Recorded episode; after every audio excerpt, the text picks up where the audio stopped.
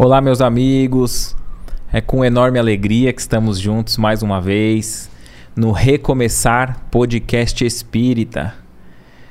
Já nesses minutinhos iniciais, a gente gostaria de incentivá-lo. Se você está aqui pela primeira vez, não deixe de se inscrever no canal, ativar as notificações, o sininho, para sempre que a gente entrar ao vivo, você poder receber né, o aviso e participar conosco nossos abraços fraternos também vão para todos aqueles que estão acompanhando nossas atividades, têm um contato mais direto conosco pelas outras redes sociais, TikTok, Instagram. Também estamos no Facebook e YouTube. Nosso canal de cortes no YouTube também. Nossos abraços para todos os seguidores do canal de cortes. E, e também para quem nos ouve gosta de fazer as atividades diárias, academia, dirigir, ouvindo o podcast pelas plataformas de áudio, tanto Spotify, Google Podcast e tantas outras. Então fica aqui nossos cumprimentos a todos esses irmãos queridos que estão sempre nos enviando mensagens que nos incentivam, que nos motivam a continuar nessa tarefa.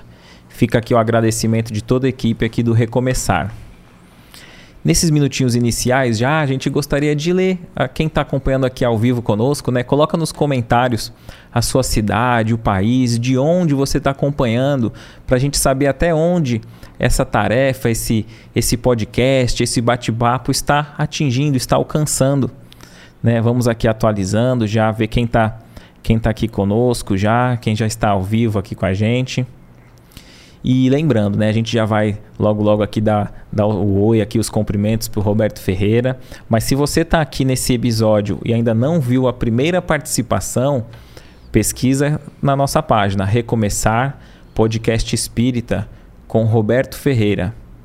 Na, na outra o título foi Evangelho Evangelho Musical? Uhum. É Evangelho Musical, né? Então pesquisa, veja também, tá imperdível esse episódio.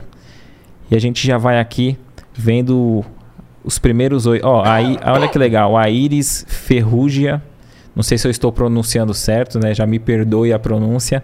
Ela está acompanhando da Flórida. Olha que legal. Nossos abraços fraternos a todos aí é, da Flórida, todos os irmãos aí seguidores. A Débora Regina de Foz do Iguaçu. Que legal, nossos abraços fraternos. Clara Rodrigues também aqui conosco. Uma ótima noite. Vamos vendo aqui também, atualizando a página. Deixa eu atualizar.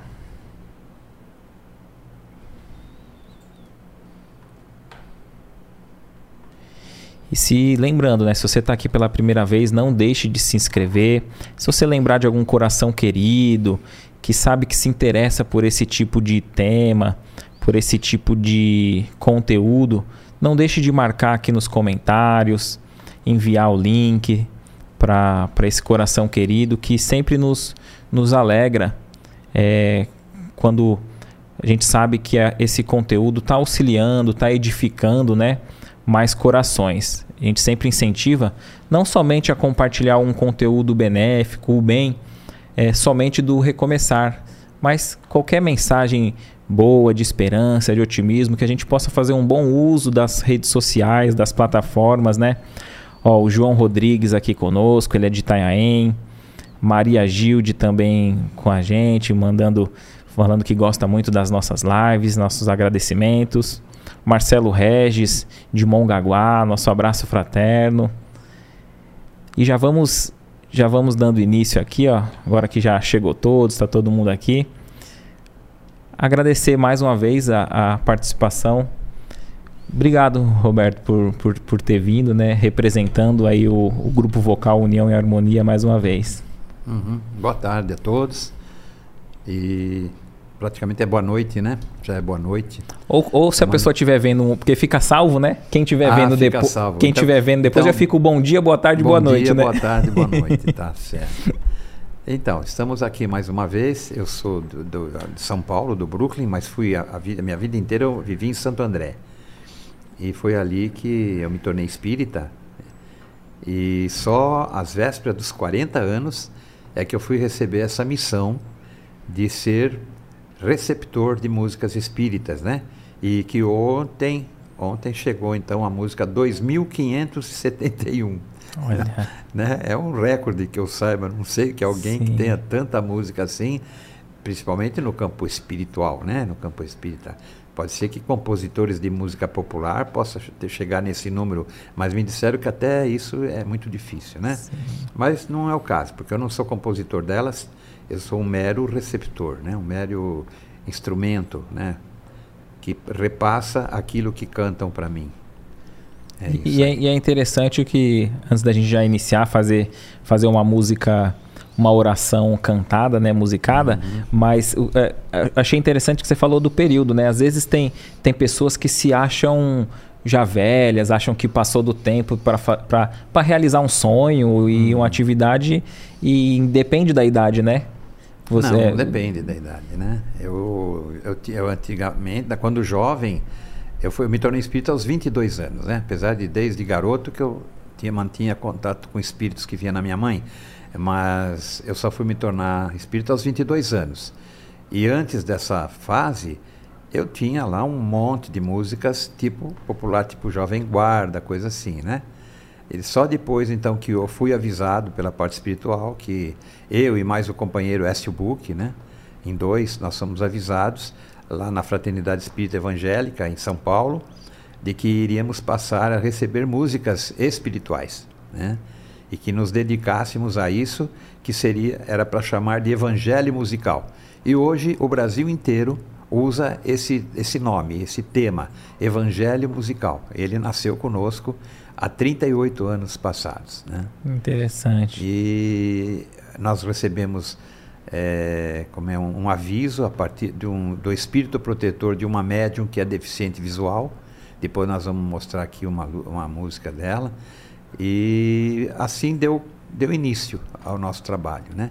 Perfeito, vai, vai ter é. bastante história aí, a gente está é, bem muita ansioso. História, muita coisa E bacana, a gente sempre né? abre com uma, com uma oração, né, o, o, o podcast, e fica à vontade para... Então vamos fazer essa oração cantada, agradecendo a Jesus por tudo que Ele fez, tem feito e ainda fará por todos nós, habitantes do planeta Terra. Obrigado, Senhor, é o nome dessa canção, está no nosso CD Caminho Azul.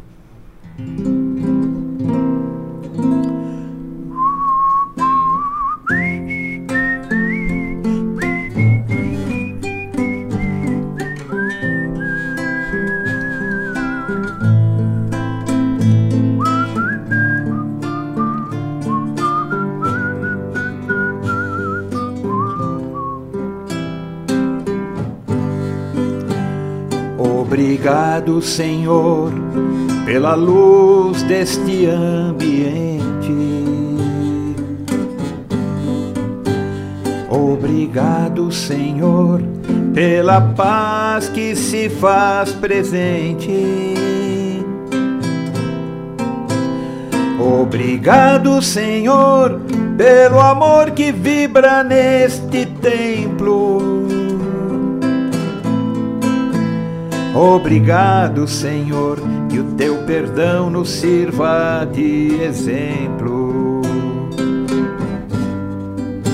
Peço aos irmãos que aqui se reúnem em nome de Jesus. Não se revoltem com as leis que os punem, carreguem sua cruz. Em nossas vidas passadas, semeamos muitos sofrimentos e a divina justiça imploramos por estes momentos. Ao partirmos pro mundo invisível, caímos na realidade e o arrependimento indizível pela nossa maldade nos marcou tão profundamente em nosso coração que imploramos desesperadamente o divino perdão. Obrigado, Senhor, por esta nova oportunidade. Obrigado, Senhor, agradeço de todo o coração. De hoje em diante, Senhor, vou viver para a caridade. Tu me ensinaste, Senhor, sem caridade não há salvação. Não, não. De hoje em diante, Senhor, vou viver para a caridade. Tu me ensinaste, Senhor, sem caridade não há salvação. Obrigado, Senhor pela luz deste ambiente. Obrigado, Senhor, pela paz que se faz presente. Obrigado, Senhor, pelo amor que vibra neste templo. Obrigado, Senhor, que o teu perdão nos sirva de exemplo. Obrigado, Senhor, pelo amor que vibra neste templo. Obrigado, Senhor, que o teu perdão nos sirva de exemplo. Cantemos juntos agora, obrigado. Obrigado, Senhor. Obrigado, Senhor. Obrigado, Senhor. Obrigado, Senhor. Obrigado, Senhor. Obrigado, Senhor. Obrigado, Senhor. Obrigado, Senhor.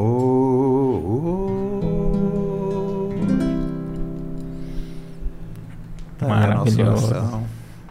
Que Jesus nos abençoe e que esse trabalho realmente possa ser visto por muitas pessoas para que sintam o que a doutrina espírita traz de bom para nós, né? Ela nos mostra realmente a solução, ela tem resposta para tudo.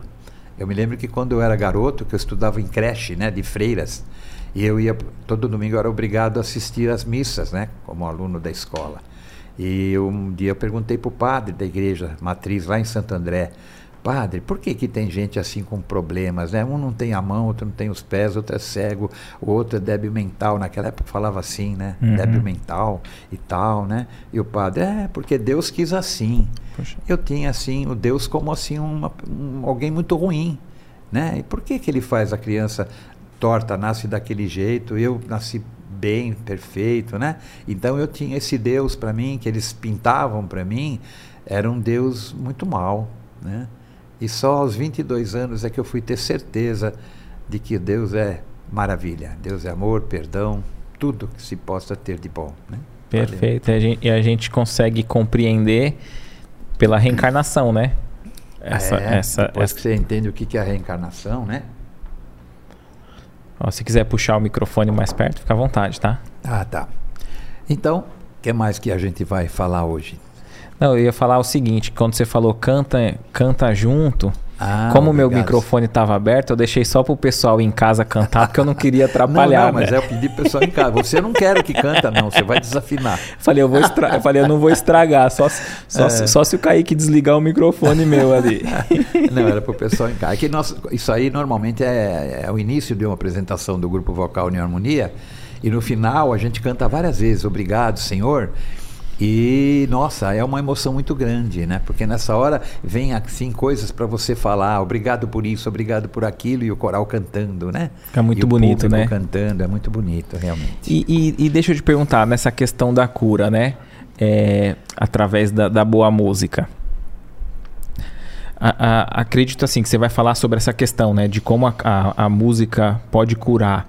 Uhum. É, essa cura ela pode se dar de forma física também ou emocional, para quem está com depressão? Tudo. A música é uma vibração sonora que adentra não só o coração, o corpo, mas adentra a alma. Né? E o que faz bem para a alma é, deixa ela feliz. Então, você deixando a criatura numa sintonia fina, através de músicas boas, ela vai entrar nessa sintonia. Então, ela vai passar a não ter mais os problemas que tinha, vai se desligar das coisas ruins e ligar-se com coisas que a própria música fala, em Deus, em Jesus, em amor, em perdão, em caridade, em solidariedade, né?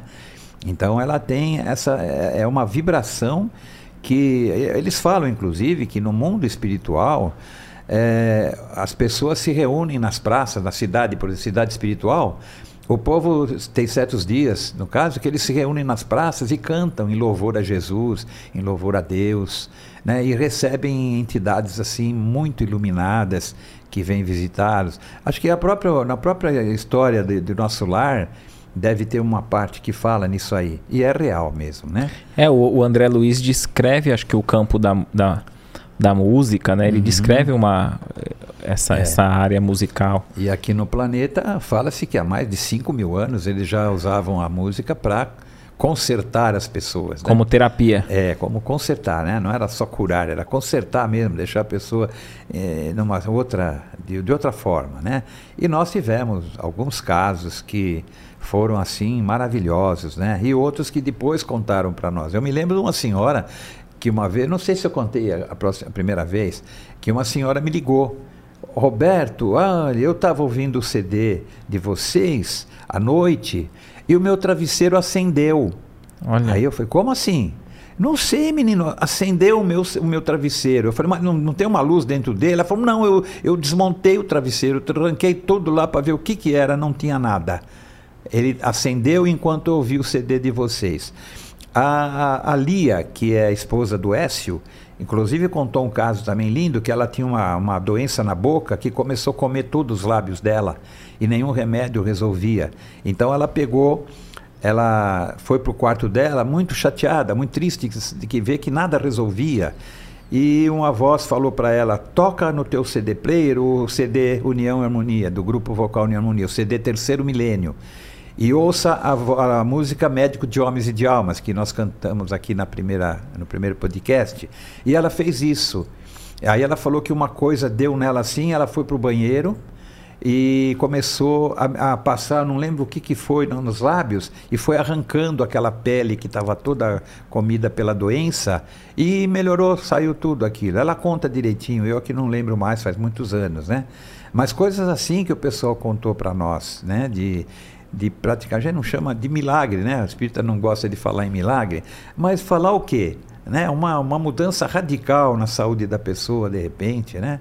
Perfeito. Então é muito importante. Perfeito. Você estava falando né, da questão do, da gente falar para o pessoal cantar junto. Eu acho que faz parte do, do, do, processo também. É benéfico que a pessoa cante a, junto, cante junto sim, né? Sim. E, e é, porque eu fico imaginando assim, quando a gente vê esse pessoal que que, que faz essa atividade, né? De, dessa música, hum. de levar a música nos, seja nos centros espíritas nos ou nos, hospi nos asilos, Isso. Hospitais de ancianianos, nós cantamos muito em hospitais de ancianianos. Então, é benéfico para quem é, é benéfico para quem quem ouve o ambiente todo ali, mas eu fico imaginando que para esses voluntários, para essas pessoas que participam do coral e cantam, eles também se beneficiam, né, de estar tá sendo instrumento nesse. Isso aí é muito importante. As pessoas falavam assim para nós no início, os, os, nossos componentes. Ah, vamos lá no Hospital dos Ancenianos, lá em Pirapitingui, vamos cantar para aquele pessoal, vamos levar alegria para eles. Ok, visitávamos o hospital, cantávamos aqui ali, cantávamos inclusive no próprio centro espírita que, que há lá dentro, né? E quando nós preparávamos para ir embora, todo mundo feliz da vida, falou: Meu Deus do céu, eu vim aqui para trazer alegria, eu estou super alegrado, eu estou legal, eu estou me sentindo maravilhoso, maravilhosa. Então é isso mesmo. A gente mesmo é, se rejuvenesce nessa hora, você sente Sim. aquela energia daquilo que você está fazendo. Eu tive pessoas que cantavam, vieram cantar no União Harmonia e que não cantavam nada, eles desafinavam até para respirar. E eu chegava à noite na minha casa esse, falava... esse é dos meus, viu? Ah, é? Eu chegava em casa à noite e falava com o espírito, né? A, a nossa coordenadora espiritual chama-se Irmã Ritier, é uma freira francesa. E eu falava na minha oração: Ah, irmã Ritier, o que, que eu faço? Entrou uma mulher lá que ela pediu para cantar, tudo bem, mas ela não canta nada, ela desafina, ela vai estragar o grupo. E ela falava assim para mim: tenha paciência. Ela está fazendo bem, primeiramente, para ela mesma, porque ela está se sentindo tão feliz. Se você soubesse o que essa nova componente está se sentindo feliz e o que, que ela está criando de boas vibrações para o público, não, compensa totalmente a desafinação dela. E aí eu falava, é mesmo, né? Eu tenho que calar o bico, que eu já estou falando demais, né? Aí uhum. aparecia um outro lá que era bagunceiro e tal. Não, calma, dá um tempo. Ela sempre falou para mim, deixa as portas abertas para quem quiser entrar e quem quiser sair. Então, chegou uma época que nós tivemos 82 componentes ao mesmo tempo. Agora, que passaram pela União Harmonia, acho que mais de 150. Uhum. Um ficava um mês, outro ficava um dia, um, um ano, dois anos. Teve gente que ficou 17 anos quase. Né? Então, é a liberdade. Entrou, entra quem quiser e sai quando quiser também. Né? E... Isso foi, foi muito bom, porque não existe nenhuma intimação com a pessoa que você tem que ser isso, aquilo, né?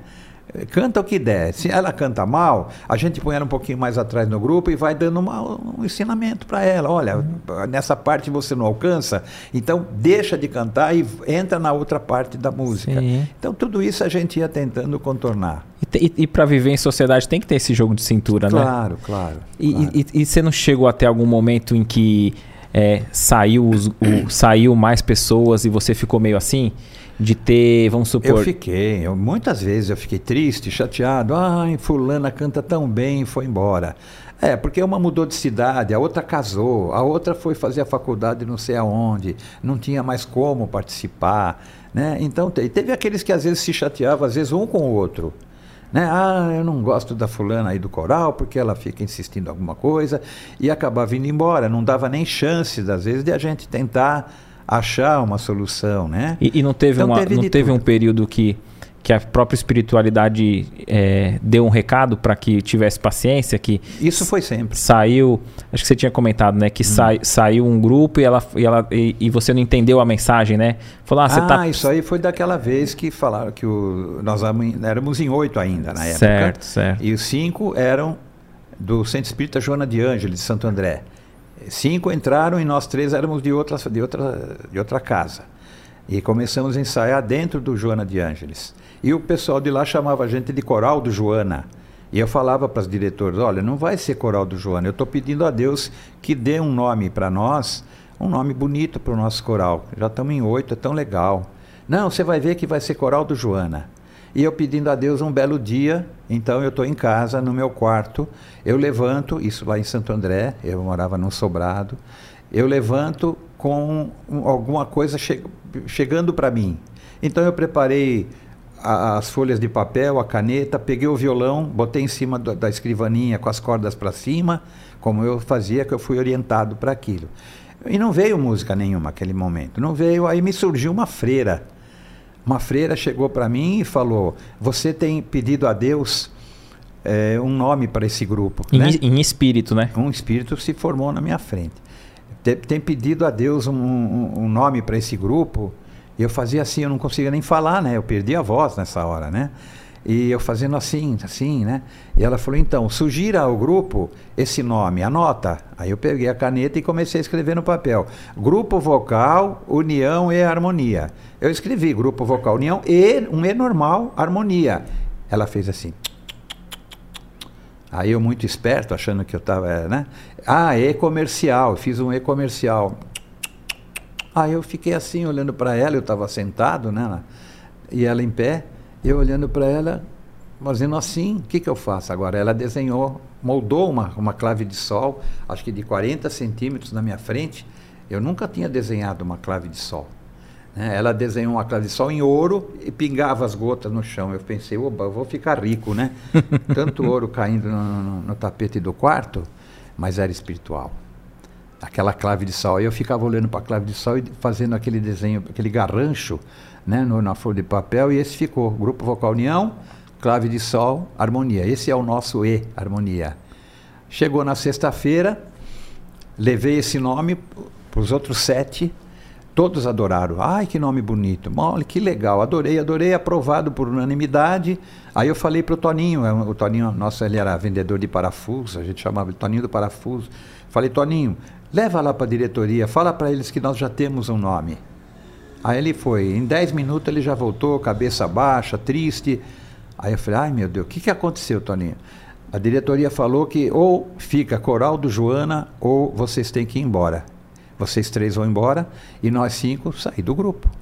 Eu falei, ai meu Deus, só por causa disso, do nome, né?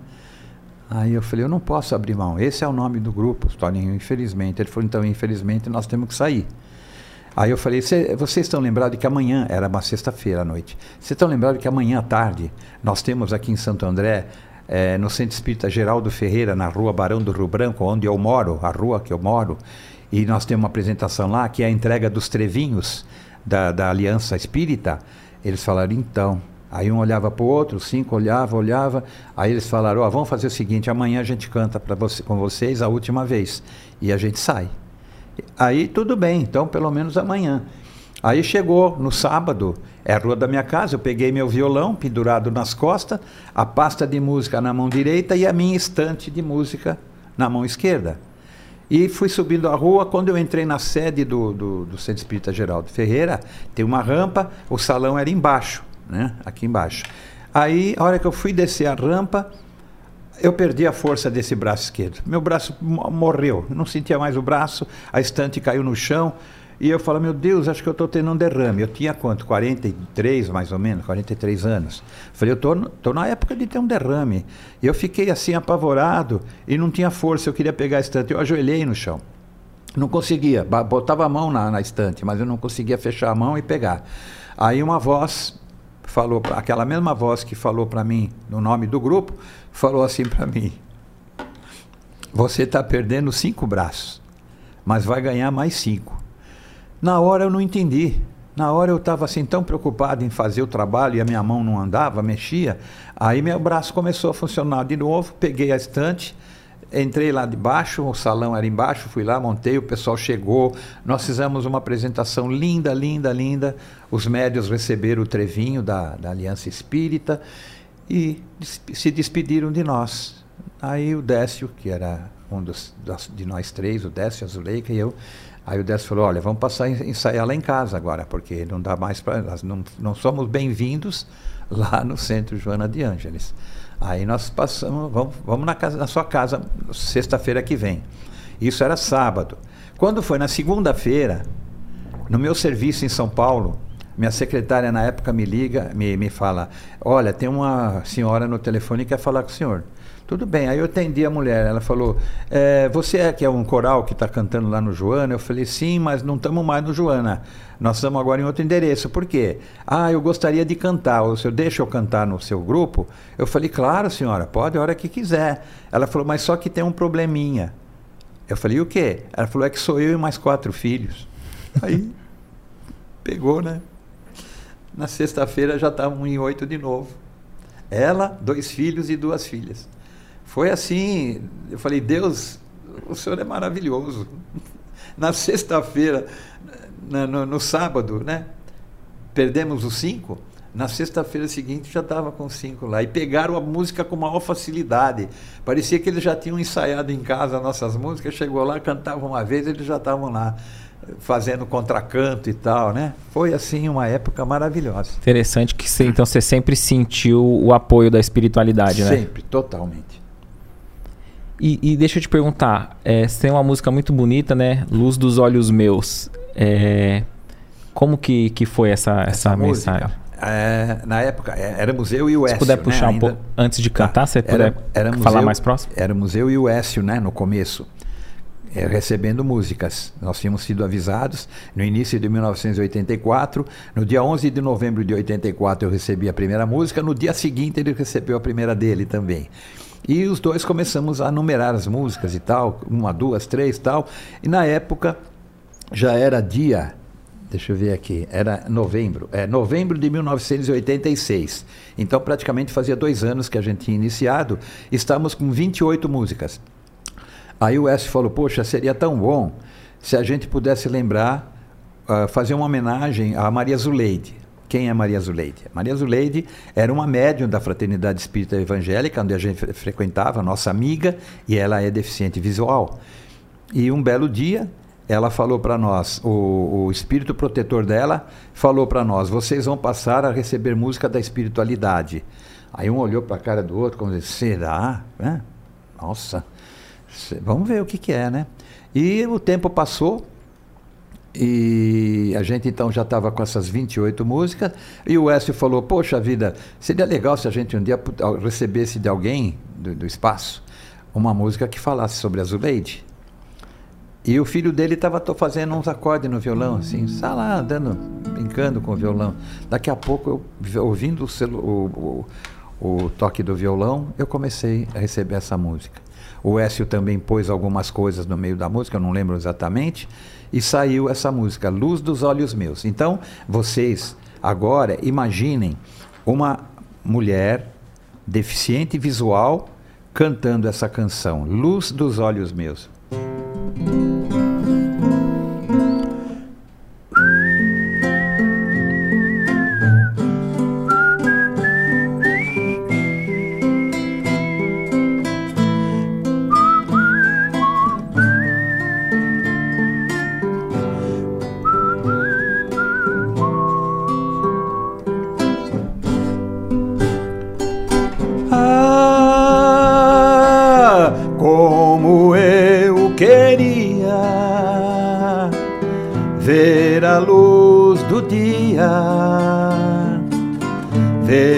Sol brilhar.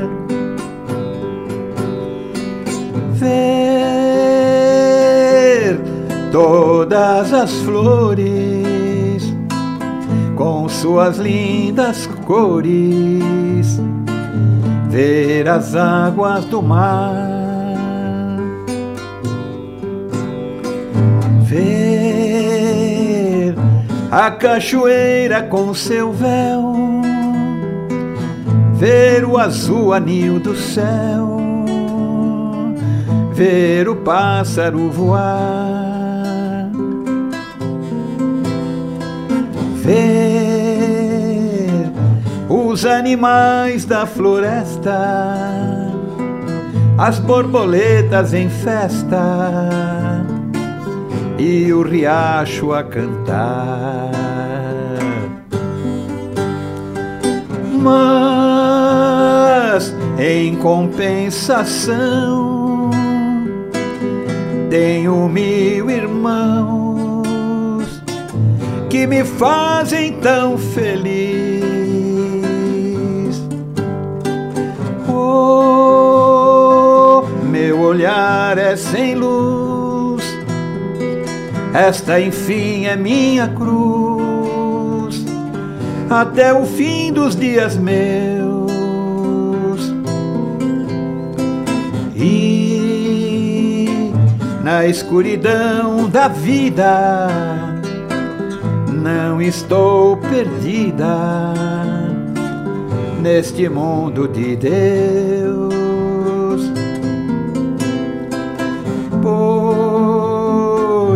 Tenho a ti, Jesus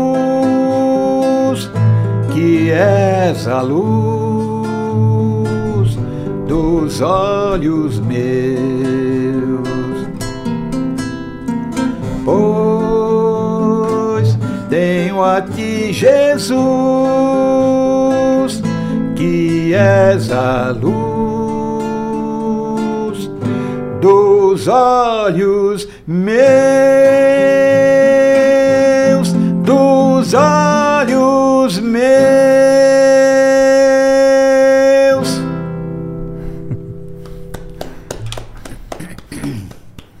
Muito lindo, hein? E tem outro É interessante que tem outro olhar quando sabe a história por trás, né? A letra Então, é, emociona, é né? interessante saber o porquê que a música veio, para quem que ela veio. E ela estava encarnada ainda quando Tá ainda, tá tá, encarnada. é, é, ah, é. então ela ficou bem feliz, hein? Com- Bem É, contente com essa música, né? Muito. Marcou para ela também, né? Você tinha, você tinha comentado de uma é, faquinhas em laser. Como que é essa? Esse caso é, é muito importante. Eu só não lembro onde que foi a cidade que nós fomos, porque a gente foi em tantas cidades, estado de São Paulo, de Minas, do Paraná, e estavam é, dentro de São Paulo, uma cidade, mas bem longe, eu não lembro. Eu sei que é o seguinte: no dia anterior à viagem, é, eu passei numa loja e achei umas facas muito bonitas de laser, Tramontina, me parece, da laser. eh, laser. E eu tinha comprado para minha casa. Eu e minha esposa gostamos muito daquelas faquinhas lá. E aí eu falei: ah, quer saber? Eu vou comprar uma de presente para cada componente do grupo. Nós íamos naquele dia em 36 passageiros no ônibus, né? E eu comprei para todo mundo uma faquinha laser, né? E chegou no ônibus, na via- enquanto viajava, eu botei assim, fiz um pacotinho, botei as facas tudo assim, porque uma era de tamanho eh, a lâmina grande, a outra era média, então eu misturei, cada um vai, vai tirar ao acaso, vai ser sorteado. E cada uma, cada um e cada uma tirou uma faquinha daquela né? Ganhou, opa, legal essa faca e tal, né? Tudo bem. E guardaram nas bolsas, né?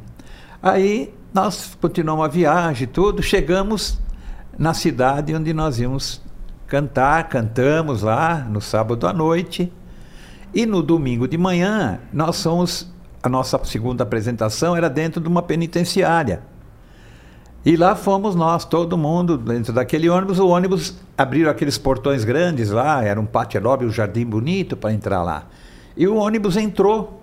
Aí abriu a porta, começamos a descer. E todo mundo descendo, de repente a, a voz falou assim para mim: Você lembra das faquinhas?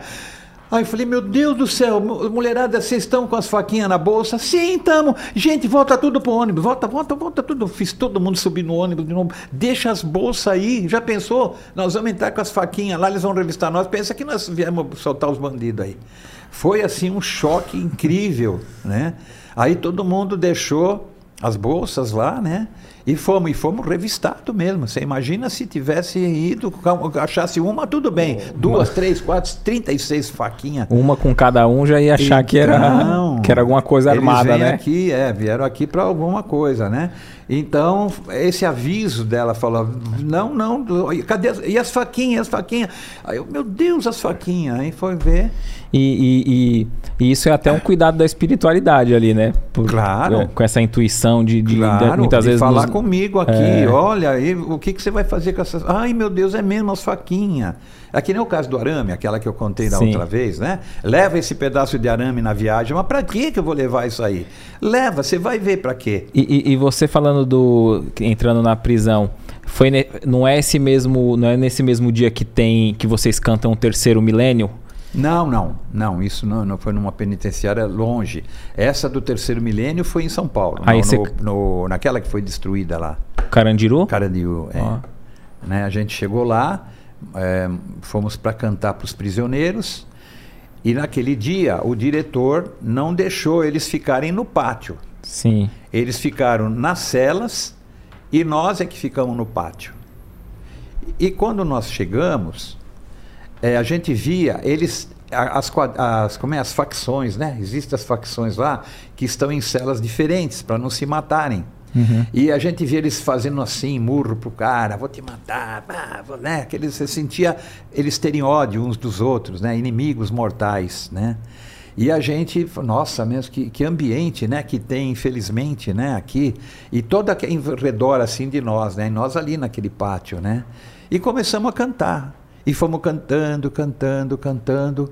Quando chegou a, a, a vez da nossa última música, Terceiro Milênio, eu falei, pessoal, vamos esquecer as mágoas, vamos esquecer qualquer tipo de ódio, vamos dar as mãos. Vocês concordam em dar as mãos, olhando assim para todos eles? Rapaz, que emoção!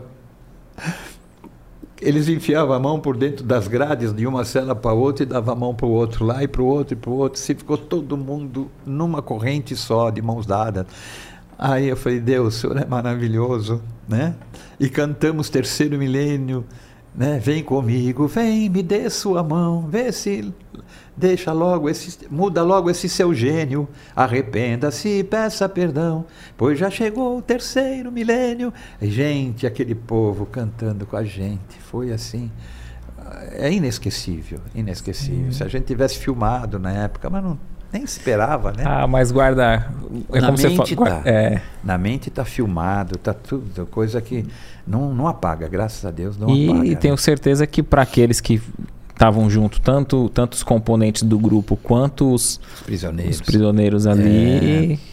Foi, foram, foram todos agraciados pela benesse espiritual, porque o que devia ter de espírito aquele dia lá, do bem, para apaziguar, para mostrar para eles que, que a, a, violência não leva a nada, né? Sim. Em São Bernardo mesmo, a gente foi cantar numa prisão bem ali perto do centro de São Bernardo, cantamos para eles e tal, depois eles vieram conversar conosco. Um deles falou para nós assim: "Eu sou daquele comando que tinha antigamente, há muitos anos, tinha um comando que matava muita gente, inclusive eles eram pagos para matar. E ele falou para mim: Eu matei 43 pessoas, eu estou aqui na prisão por causa de sete ou oito. Eles não sabem das outras que eu fiz. Quer dizer, ele abriu o coração comigo dentro da prisão, mas só eu ouvi. Né? Então, quer dizer, são pessoas que acabaram viciando. E quando, e quando você faz um crime, uma coisa errada, o que, que você atrai? A mesma vibração que você está tendo. Então você está tendo espíritos que também têm ódio, gostam de matar, e você amanhã você está matando a doidade, você não sente mais. Você não tem mais amor pela vida de ninguém. Você mata como se estivesse matando uma formiga, pisando numa formiga, numa barata. O ser humano não tem mais valor para aquela pessoa, porque ele está tão envolvido com, com espíritos do mal que ele perdeu o domínio de si mesmo.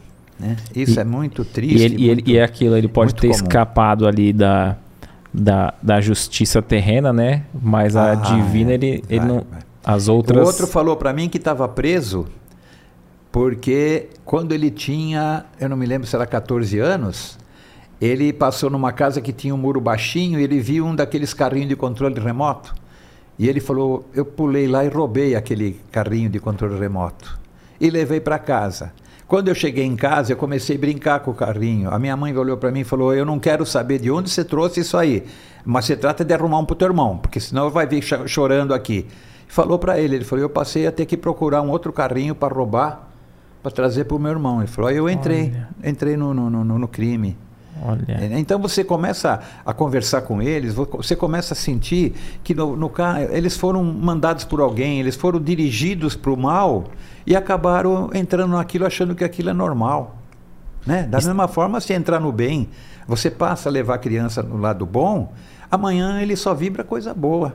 Dificilmente Perfeito. ele vai né, dar aquela virada e tal. E você cantou em Febem também? E Febem, nossa, Febem. Ali na, ali na Imigrantes, aí logo já pertinho lá do onde começa já o, a cidade já, né? Bem pertinho, uma, uma Febem que tinha ali, a, a presidente lá, a diretora, nos convidou para cantar lá. Ela falou só que é o seguinte, é uma turma, é a turma pior que eu tenho aqui. É tudo gente que já matou, eh, crimes hediondos. Você viria aqui? Eu falei, eu vou. E levei meu grupo lá, expliquei para o grupo e tal. Quando chegou lá na, na, na FEBEM, eles puseram a gente numa sala, eu pedi uma sala para fazer uma oração de preparação. Aí eu comecei, né? fazer uma oração e de repente eu apaguei. Quando eu voltei a mim, o pessoal falou: Nossa, Roberto, a entidade falou que é para a gente não ficar preocupado com o que vai acontecer. Aí eu falei: Nossa, e, e que será? Aí ele não falou o que é, mas é para não ficar preocupado, que nós estamos sob proteção. Eu falei: Sim, mas nós vamos estar com esse pessoal que dizem que é são os piores daqui.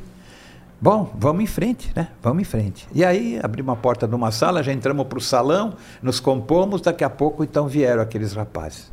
Gente, eles tinham um olhar, um olhar que dava medo só de olhar para eles. Porque lá eles têm que ser macho, eles falam. Porque se ele for bobo, ele vira mulher dos outros, ele vira bobo dos outros e tal. Então eles são tudo invocados, aquelas caras assim, e chegaram lá, sentaram, nem olharam para nada, não ligaram para nada de nós, só sentaram, era a ordem que eles tinham, né? Da, da uhum. diretora mandando lá. E aí nós começamos a cantar e de repente eles começaram a, a debruçar na cadeira da frente, no encosto do outro, botar as mãos e deitaram. Dormiram. Todos eles dormiram nas cadeiras enquanto a gente cantava. Aí no meio da apresentação eu lembro que uma das meninas falou: Roberto, o que, que nós estamos fazendo aqui? Vamos embora. Não estão nem aí com a gente. Eu falei: escuta, o que, que foi falado lá? Vocês me contaram que alguém me usou lá para falar para não se preocupar com o que vai acontecer? Continua cantando e nós continuamos cantando. De repente, nós começamos a cantar música mais alegre. Rapaz, aqueles rapazes levantaram numa alegria, fizeram uma festa da, com a gente. Foi o maior amor. Eu falei: olha só, gente, olha a mudança que deu no ambiente depois que nós começamos a cantar. Né? Então a gente percebeu nesses 38 anos que o nosso trabalho é maravilhoso. Né? Não, não tenho que duvidar. Eu não estaria aqui 38 anos fazendo a mesma coisa se eu não tivesse provas e mais provas do que ele é bom, do que esse trabalho é bom, o evangelho musical. E aí Perfeito. foi o maior sucesso. Depois a diretora falou: Roberto, foi maravilhoso. A gente conversa com os rapazes, eles estão assim, como se estivesse nas nuvens. Então, meu Deus, que bacana, né? A gente cantou com aquele grupo e tal. E a mesma coisa aconteceu na FEBEM, lá em Guarulhos, na, na FEBEM, na. Meu Deus, a, a, a PAI, na PAI de Guarulhos lá. É, a gente foi cantar, trouxeram toda aquela garotada, com todos com problemas mentais e tal, cantamos para eles no outro dia, a psicóloga me liga, Roberto, você precisa ver o ambiente maravilhoso que está aqui. Ela falou, eu não acredito o que, que vocês deixaram de bom. Né? Então é isso que a gente faz. O bonito é isso. É, é, é ver o resultado. É o feedback dos outros, isso, né? é ver o resultado deles comentando com a gente, olha, não dá para acreditar como é que ficou o ambiente aqui depois que vocês foram embora. Bonito, então bonito. vamos cantar, né? Sim, e, cantar. E, e, você disse sobre a, a alegria que se formou lá, né? Você tem uma música aí, né, da Mundo, Mundo da Alegria, né? Mundo da Alegria. É o seguinte, eu no meu trabalho profissional, morando em Santo André, eu peguei o meu carro e fui para Guarulhos para pegar o avião para Brasília. Eu tinha uma reunião na época com o ministro de Transportes, que eu, eu lidava com os fabricantes de ônibus. Então, o ministro de Transportes era que a gente tinha reuniões. Eu ia ter uma reunião com o ministro de Transportes em Brasília e eu estava correndo com o meu carro. E quando eu estava lá naquela avenida Ari, Ari, Ari, Aricanduva, Avenida Aricanduva, passando de São Mateus, vai para pegar a, a, Marginal e a, a Ayrton Senna para ir para Guarulhos. Quando eu peguei aquela avenida, e eu estava correndo muito, lá na época não tinha radar, depois passaram a ter. E eu estava correndo, naquela tensão, aquela falta de ar. Eu estava né, tensão total, querendo para não perder o avião. Desculpa, mãe. E naquela ansiedade, eu corria demais. E nisso eu senti um senhor sentando do lado do meu, do meu banco assim. Eu senti o banco afundar. E era um homem.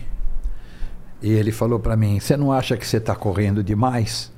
Daqui a pouco você vai lá para cima e não vai ser de avião, não. Aí eu fiquei apavorado. Falei: Meu Deus, né? Aí ele falou para mim: Acalma, vai tranquilo que eu vou te passar uma música. E passou essa música para mim. E eu fui tranquilo. Fui, deu certo, peguei o avião, fui para Brasília, fiz as reuniões lá, maravilha. Quando eu cheguei em casa, ela estava na minha mente inteira, porque eu não tinha onde gravar naquele momento. E eu não sou assim, eu não tenho memória. A minha memória é chula total. E aquela, essa música ficou na minha memória. Vamos cantá-la? Sim, sim. Então ela diz, né? É, sobre a minha falta de ar, a ansiedade e tal. Ele, ele fala aí.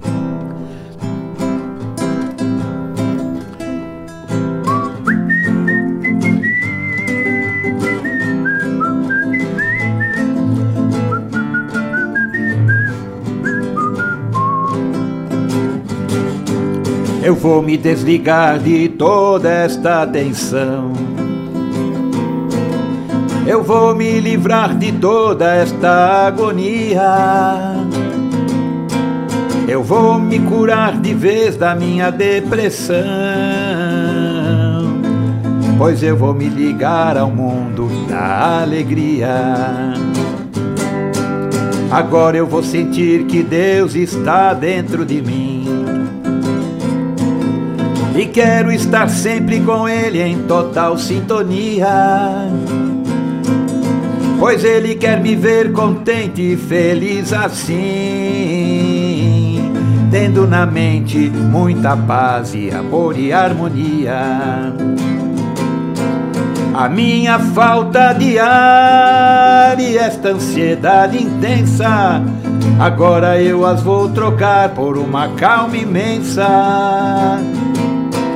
É hora de ser feliz, viver os mais gostosos dias e cantar é o que eu sempre quis, tão lindas melodias. Tristeza não traz ajuda pra ninguém. Tomar calmante só resolve temporariamente. Encher a cara de remédios não é bom também. Nos fazem cair pelos cantos e viciam a mente. Por isso eu vou mudar o rumo da minha vida. Não vou fazer tudo correndo como antes fazia. Lutar contra a ansiedade é o ponto de partida. Por isso vou ligar-me ao mundo da alegria. A minha falta de ar e esta ansiedade intensa, agora eu as vou trocar por uma calma imensa. É hora de ser feliz viver os mais gostosos dias e cantar é o que eu sempre quis, tão lindas melodias. A minha falta de ar e esta ansiedade intensa, agora eu as vou trocar oh, por uma calma imensa. É hora de ser feliz viver os mais gostosos dias e cantar é o que eu sempre quis. Tão lindas melodias, tão lindas melodias, tão lindas melodias.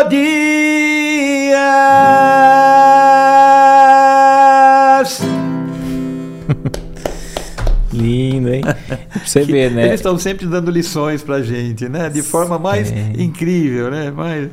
É muito bom. E, é muito e infelizmente, né, de lá para cá só tem aumentado a, essas ansiedades do, humanas, né, de então, da é, correria. A gente tá todo, parece é, que a gente está cada vez correndo a mais. A humanidade é, vive de nervosismos, né, constantes, né.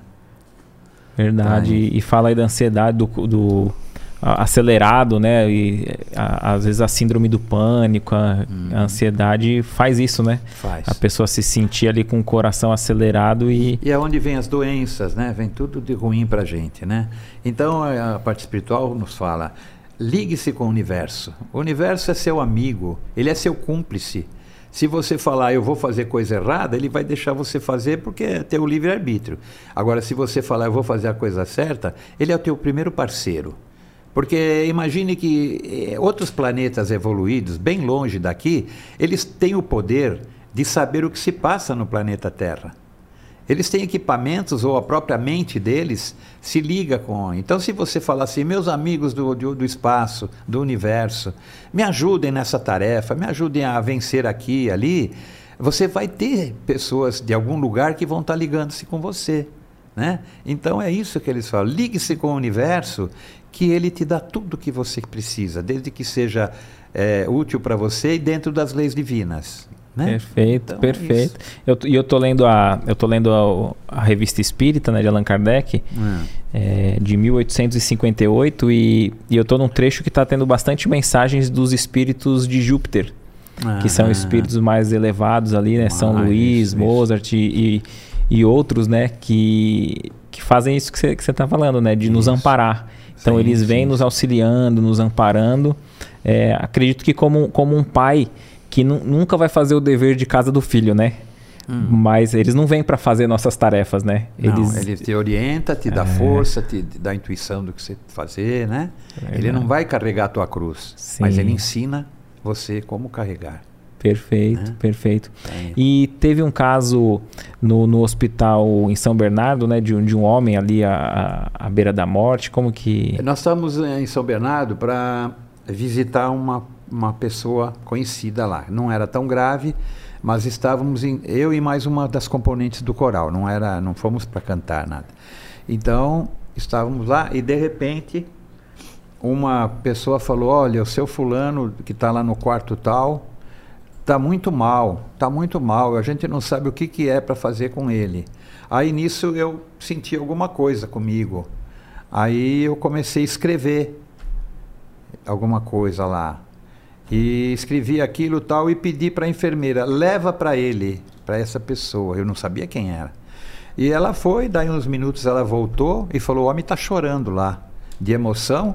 E ele falou agora que ele queria ver para se despedir do filho dele, que eles estão de briga e ele queria se despedir do filho dele. E o filho dele não vem para visitá-lo. Ela falou, mas eu falei, então agora você pega essa folha que eu escrevi, passa para o filho dele. E aí fizeram isso. Aí nós fomos embora. Daí, no outro dia, me falaram que o filho tinha ido lá, chorou, se arrependeu, pediu perdão para o pai, o pai pediu perdão para o filho, os dois se entenderam e o pai morreu. Deu, deu o último suspiro. Então eu falo, se a gente pode ser instrumento do bem, não podemos negar, né? E... Esse caso aqui, ó. Tá, na, tá o que está anotado aí agora? Não, fica, fica à vontade, é. fica à vontade. É o seguinte, deixa eu ver aqui. 28 de março de 1993. Então são sete, mas são 30 anos, né? Março, fez agora, em março, 30 anos. Eu acordei de manhã e sentindo do meu lado esquerdo uma coisa diferente, sabe? Você fica meio assim. Eu falo, nossa, que coisa estranha que eu estou sentindo, né? E aí eu vi uma voz do meu lado direito falando para mim: Ele está do teu lado e se você deixar ele passar uma música para você, nós vamos conseguir levá-lo para onde ele precisa ser levado, para ajudar mais ele. E eu falei, tudo bem, né? No meu pensamento, falei, se vocês me ajudam, tudo bem, né? E aí essa entidade se aproximou e falou assim para mim: Eu vou passar uma música para você, mas eu, eu quero que você prometa que se você souber quem sou, não é para contar para ninguém. Promete? Eu falei: Prometo, tudo bem. E ele me passou essa canção. Terminada a canção, ele se despediu, as duas entidades foram embora. Eu peguei o telefone e liguei aqui para Praia Grande para o Marco Rolim, Sim. Do, que se tornou depois nosso afiliado com o grupo Nova Era. Sim, ele teve aqui já. Isso, liguei, Marco, ouça essa música. E eu gravei na fita e passei o gravadorzinho pelo meu celular, pelo telefone, acho fixo na época. E ele falou: Nossa, esse aí é o fulano. E ele diz um nome. Aí eu passei para um outro amigo. Ah, esse aí é o fulano. É ele, é ele. Você que está dizendo, eu falava. Eu nunca falei o nome dele. Olha, um monte de gente que eu passei, toquei essa música, ninguém errou, sempre falando aquele nome. Eu falei, ó, vocês que estão falando, eu prometi que não ia falar e não falei. Mas ele falou, não adianta você não querer falar. Nós sabemos que é ele. Então, aí, alguns essa música recebeu o número 253 em 28 de março de 93. Quando eu recebi a música 700, ou seja, 253 para 700, dá 447. 447 músicas depois eu recebo a música 700, desse mesmo espírito. Aí não tinha como esconder porque ele na música dele ele faz um pupurri das músicas de sucesso que ele teve, só que agora mudando alguma coisa na letra da música que mostra a mudança dele para melhor, mais, mais moralizada, o crescimento né? dele espiritual, ah. entendeu? É, é, é, muito bacana. Agora essa aqui está gravada, a outra não gravei. Eu tenho medo de gravar, porque amanhã familiares desse espírito né, vão poder querer. É, só se você colocar como um pseudônimo, né? Mas vamos ver se o pessoal comenta irmão aí. X? É, o irmão X aí. Vamos, vamos ver se o pessoal Ah. coloca aí nos comentários quem ele acha que é o, que é o É, autor. aí vai. sim, isso é um teste. Vocês acham, você escreve o que vocês acharem. Eu não estou falando o nome de ninguém, hein? Vocês que estão falando. Ó, fica à vontade, eu vou ali no banheiro, mas pode, pode cantar. Eu queria retratar meu tempo, registrar momentos, sonhos, ilusões. Curtir a minha cabeleira e fazer carreira com minhas canções. Compor mensagens de protesto e, pra ser honesto, me sentir um rei.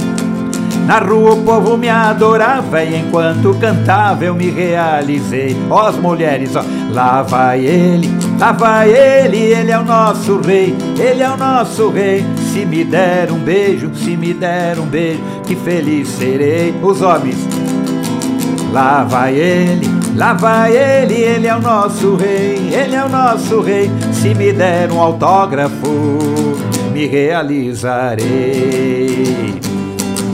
Porém a ambição chegou e me dominou, não pude resistir. Na ânsia de compor sucessos, pratiquei excessos e me vi falir. Na droga, os momentos loucos, degradando aos poucos, me tornei freguês. Enquanto o povo me aclamava, a mente viajava e eu pirei de ver. As mulheres, lá vai ele, lá vai ele, ele é o nosso rei, ele é o nosso rei. Se me der um beijo, se me der um beijo, que feliz serei, que feliz serei.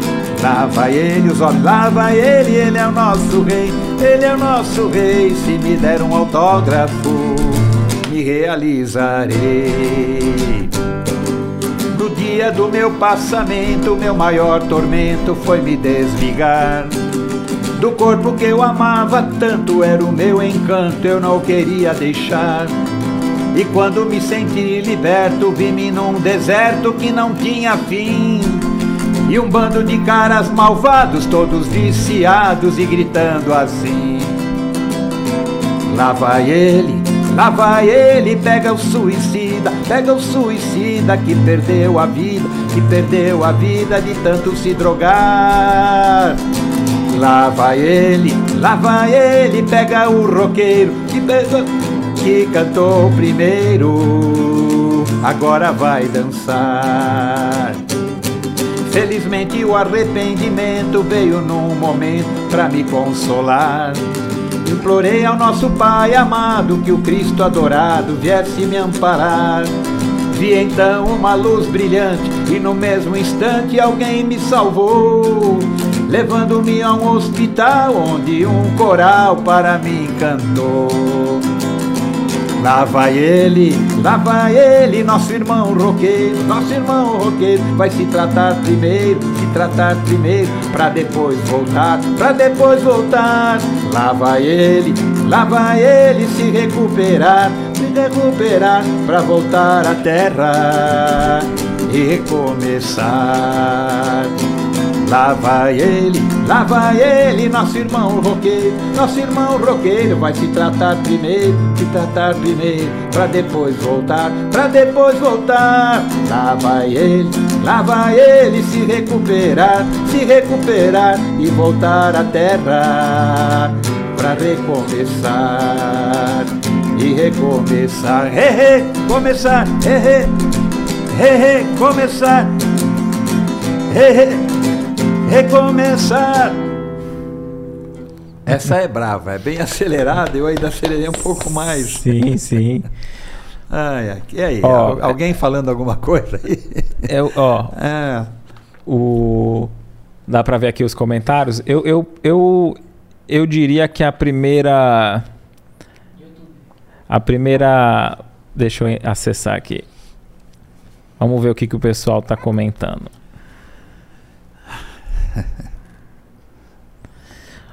Ó, Sônia Prado disse Raul Seixas, Rosana Saraiva, Raul Seixas. a Sônia Prado é a Sônia do coral? É a Sônia do grupo vocal? Ah, Sônia, é você? É Sônia Prado. Então ela, então ela não conta, né? Ela já sabe. Ela não fala nada, mas sabe. Sabe, ela fala, ela, é. ela, ela, diz um nome, eu não sei se é, né? Aliás, é. eu sei, mas eu não vou dizer, né? É, Sueli Pinheiro também, falando Raul Seixas, com certeza.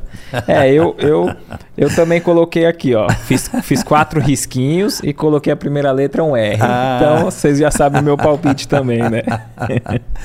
então, eu fiz a minha, cumpri a minha promessa, tanto que então, alguns anos depois, ele me passou a música número 700, que fala, é um popurri onde ele conta as músicas dele. Sim, sim. E aí ele fala uma hora lá uma coisa que abriu o jogo total, né? Ei, Al Capone, vê se te orienta, assim dessa maneira, nego, o, o, umbral não te aguenta. Então ele mudou a letra e se adaptou agora à situação que deve estar tá lá, né? Sim, sim. Ei, Al Capone, vê se te orienta, assim dessa maneira, nego, o umbral não te aguenta. Perfeito, perfeito. E eu tava, eu tava vendo um, um, um corte num, num podcast hum. de, um, de um rapaz, o Ivan Lima. Ele, ele é apresentador de um, de um canal, hum. é, Fatos Desconhecidos. E ele, e, e, ele, e ele comenta que ele, ele passou um tempo na Índia. E lá hum. eles têm bastante assim, são espiritualizados, né, tal. E ele viu um mestre indiano lá que ele ele foi se servir na casa de uma, de uma pessoa e tinha um grupo ali, mas tinha pouquinha comida. E viralizou esse corte dele falando que o pessoal ia se servir ali, tinha comida para um. O pessoal se servia, sentava, e, aí ele, pô, vinha, se servia, vinha, se servia e vinha e a, comida não, e a comida não acabava. E aí eles, eles terminaram de comer e ainda ficou a mesma quantidade de quando eles chegaram. E o pessoal não, não acredita. É. E você já, já vivenciou algo temos, similar? Temos um caso igualzinho. Nós estamos em Ribeirão Pires, fomos para cantar, naquele dia a gente devia estar umas, uns 15 componentes, mais ou menos, e é, lá no centro eles tinham uma creche de, de crianças que iam lá, passavam algumas horas e, e ganhavam a refeição. Aí nós fizemos a nossa cantoria e tal, aí chegou a hora de, de, de fazer a comida, eu cheguei lá, a dona Geralda era a presidente do grupo. Eu cheguei lá e ela estava com uma dessas panelas grandes que deve caber, sei lá, 40 quilos, 50 de arroz. E ela botou uma xicrinha de arroz, uma gotinha de óleo. E quando eu cheguei perto dela, ela falou assim para mim: Tá vendo, Roberto? Eu só tenho esse arroz. Eu não sei o que eu vou fazer com tanta gente, vocês e as crianças. Aí eu falei, meu Deus do céu, por mais que renda essa xicrinha de arroz, não vai dar. Né? Aí eu falei, deixa, me empresta essa colher. Ela tinha uma colher de pau, eu comecei a mexer. Encheu a panela de arroz. Deu para todo mundo e sobrou também só de eu mexer, foi aumentando aquele volume, aquele volume, e ela olhando, todo mundo olhando ali, meu Deus, o que aconteceu? Então, quer dizer, eu não fiz nada. Alguém fez, só usou a minha, a minha mão para mexer e tal, para mostrar que para Deus nada é impossível, né? Perfeito. Todo mundo comeu arroz, teve outras coisas para acompanhar. A, a Leda já teve aqui conosco e ela contou algo parecido no, no centro, né? Que tinha as crianças também, não tinha suco suficiente e tal. E ela falou: Ó, vamos servir até onde der e depois a gente serve água. E aí ela contou que foram, foram, foram, uhum. serviram, as crianças repetiu, repetiu. E quando foi ver, é, não faltou e ainda ficou, ainda sobrou lá, né? Então uhum. é, é de se imaginar aí, né? A gente.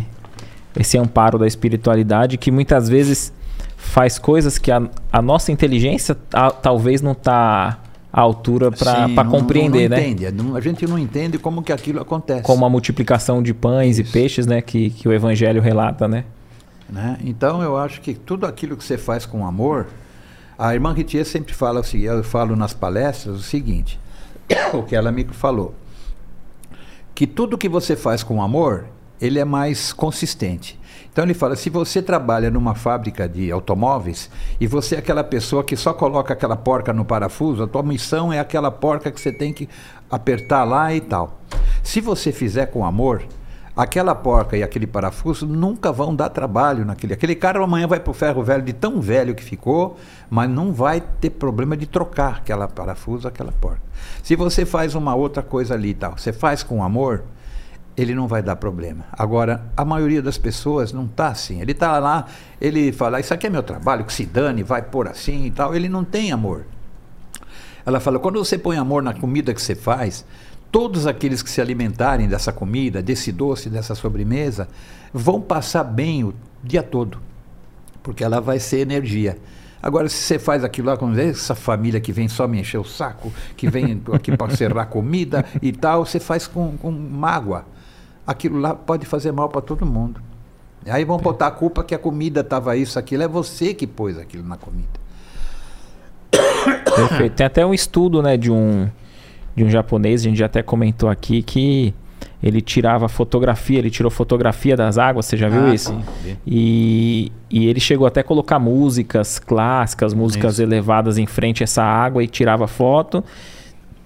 E colocava também em frente a uma, a, uma, a uma água que ele colocou uma caixa de som com os discursos do Hitler. É. Então ele, ele tirava a mesma água, tinha a mesma fonte, e, mas aí deixou separada sai uma tudo, com é, um, um, com músicas do ben, Beethoven ali e outra com o discurso do, do Hitler. Aí ele congela, tira a fotografia na do na música elevada ali, né? Flocos ali lindos, né? Formatos lindos na fotografia. E o, e o outro ali do, do Hitler é, tudo, é tudo deformado, tudo. tudo. E, eu me lembro que há muitos anos, eu acho que passa de 25 Se puder puxar. Anos, passa de 25 anos mais ou menos, eu li num, num, numa, num artigo que nos Estados Unidos os cientistas fizeram uma, uma experiência com flores. Eles puseram flores nos quatro cantos do salão e aqui no meio o som, a caixa de som. À medida que eles tocavam músicas boas, legais, as plantas começaram a se virar do canto da parede para em direção à caixa, dos quatro cantos. Aí depois eles pegaram, mudaram, botavam aquelas música tranqueira, sei lá, como é que chama lá, elas se viravam contra a parede, ficavam olhando para a parede. Elas não, tá. Então isso, com o passar dos dias, as experiências, elas iam se movimentando. Então eles filmaram, elas em câmera lenta, elas iam mexendo devagarinho e viraram para o canto. Aí botaram música clássica bonita de novo, elas começaram a voltar. Então, quer dizer, tudo é vida, tudo é vida. Né? Então, tudo aquilo que pudermos fazer, tudo aquilo que pudermos fazer para que essa vida seja feliz, façamos, né? Vamos fazer. E no, no, caso até o título do podcast, né, música, música boa. Então, o que, que seria música ruim? A música ruim está cheio por aí. É que eu nem me preocupo em conhecer algumas porque são tão lamentáveis, né? Eu, por exemplo, na minha fase de garotão, eu cheguei a fazer paródias das músicas de sucesso da época, onde as letras que eu punha, a paródia, só tinha palavrão, só tinha sujeira, só tinha coisa imoral. E eu ficava alegre. Eu cantava para uma turma de amigos e fazia aquela festa lá, todo mundo envolvido com aquela música. Eles se divertiam de que não era mais a letra original do cantor, era outra letra e bem danada mesmo, bem, né? Sei lá. E tive essa fase. Foi a primeira fase minha de, de começar a receber música. Né? Depois eu tive a segunda fase, que eram músicas que eu poderia cantar ou dar para alguém cantar. Eu tenho 125 dessa segunda fase. Sim.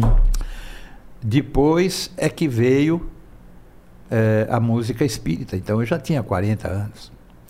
Perfeito. E tem, quer que desligue o ar? Não sei, a minha tosse está pegando. Ó, vou desligar. Se você quiser que liga, depois você fala. E, uhum. tem, e tem uma. Tem um caso que você tinha comentado da, de uma moça na, na igreja católica, né? Ah, uma senhora. É, nós fomos convidados uma vez por um amigo nosso para ir cantar numa igreja ali em Osasco, uma igreja católica. Eu falei, bom, o padre deixou, porque a gente é espírita, né? Não, o padre é mais espírita do que católico. Oh, que legal. Marcou para vocês irem lá. Aí nós fomos lá, no dia marcado. E ele não censurou nenhuma música? Não, nada. Aí nós nos colocamos, entramos pela igreja, a igreja tem aquelas colunas assim, bonitas, né? Coluna tipo bem antiga, né? E nós fomos entrando lá tinha o palco, a gente se posicionou no palco de frente para o público, né? E aí o pessoal começou a chegar, chegar, chegar, foi lotando os bancos. E na segunda fileira de bancos tinha uma senhora, entre tanta gente, até agora não notei, tá, tá lá no meio. Mas depois é que eu fui ver que ela era do segundo banco. Aí quando eu comecei o trabalho, eu falei, boa tarde, pessoal. Nós somos o grupo Vocal União Harmonia, nós somos um grupo espírita. Quando eu falei a palavra espírita, essa mulher no segundo banco, ela deu uma levantada rápida assim, reagiu com aquele ódio no, no, no, no rosto, mostrando aquela revolta. E foi saindo no meio das pessoas, saindo assim, grossa, grossa, saiu, pegou o corredor da igreja e foi lá para sair pela porta da igreja. À medida que ela foi andando rápido, eu falei: Deus, segura essa mulher, deixa ela aprender o que mostrar o que, o que nós vamos cantar para ela ver. Menino, quando ela chegou, na, na, foi fazer a curva, ela botou a mão na coluna, ficou grudada na coluna. Ela queria andar e não saía. E não saiu, soltava.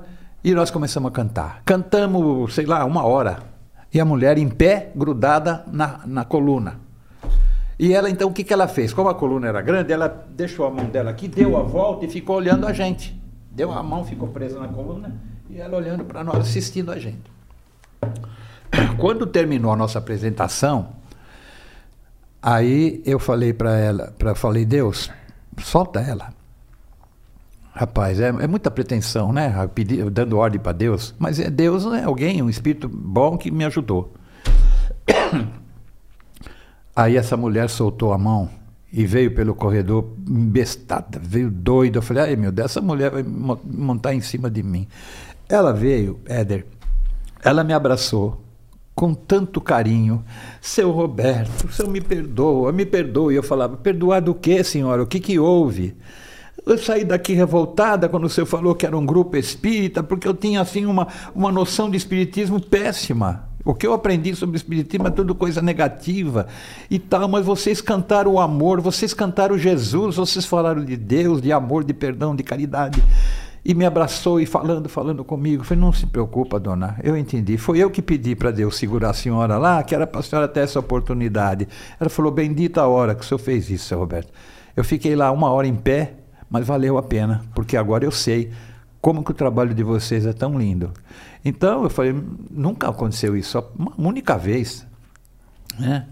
E eu tenho medo, né, de falar às vezes alguma coisa. Segura fulano aí, pelo amor de Deus. Não, muito, muito bonito. E é, e é aquilo, né? Talvez se, se fosse um. Se fosse divulgado com antecedência, como é... num, numa casa espírita, é, às vezes aí só iria espíritas Isso. ou pessoas simpatizantes. Exato. E às vezes até esse, essa oportunidade aqui do, do podcast, a gente usar a tecnologia em favor do bem, serve para isso também, né? Para aqueles que, que ouviram falar do espiritismo por outros que não são espírita, é, muitas vezes o espiritismo coisa. é pintado de uma forma muito, equivocada. Muito equivocada. É, aqueles que falam às vezes do espiritismo é porque é, não leram nenhuma obra de Allan Kardec, né? Porque certeza, né? A, a, partir do momento que a pessoa se permite estudar, ler, vai ver que, que, vai ver que ali tem, tem só o bem, só o amor, né? Que vai, que vai nos auxiliar. Eu gostaria também de contar um outro caso que aconteceu em Brasília. Eu ia muito a, a Brasília a serviço profissional e fiquei muito amigo do pessoal do Centro Espírita Paulo de Tarso, lá em Brasília. E a dona Célia, que era a presidente, a dona Célia e a, a Beatriz, que é uma psicóloga, chegaram até a criar lá o. Como é que fala? É, grupo, é, quando você gosta Fã clube? Do, hã? Fã clube? Fã clube, é. Fã clube Roberto Ferreira. De tanto que gostavam do nosso trabalho. Bem, autória. E aí eu, eu comecei a cantar no Centro Espírita de Brasília. E uma vez eu fui para um centro espírita, era um, um, salão, talvez do tamanho dessa sala, um pouquinho a coisa maior. Devia ter umas 40 pessoas. E eu expliquei: olha, o nosso trabalho é um trabalho de cura. Vamos nos ligar a Deus, Jesus. E quando chegou na hora da música Médico de Homens e de Almas, que fala de Lucas, eu expliquei, gente, essa música é uma música de cura, é maravilhosa, ela só tem nos dado alegria de tanta gente já. Tanta gente que se curou. Então eu peço a vocês que coloquem a mão, as mãos, onde está o problema de saúde de vocês. E aí um colocava aqui, outro aqui. Desculpa, gente, deixando o, o, meu podcast. Não, fica à vontade. Quer, quer tomar um gole é, d'água? Fica à vontade. ajuda.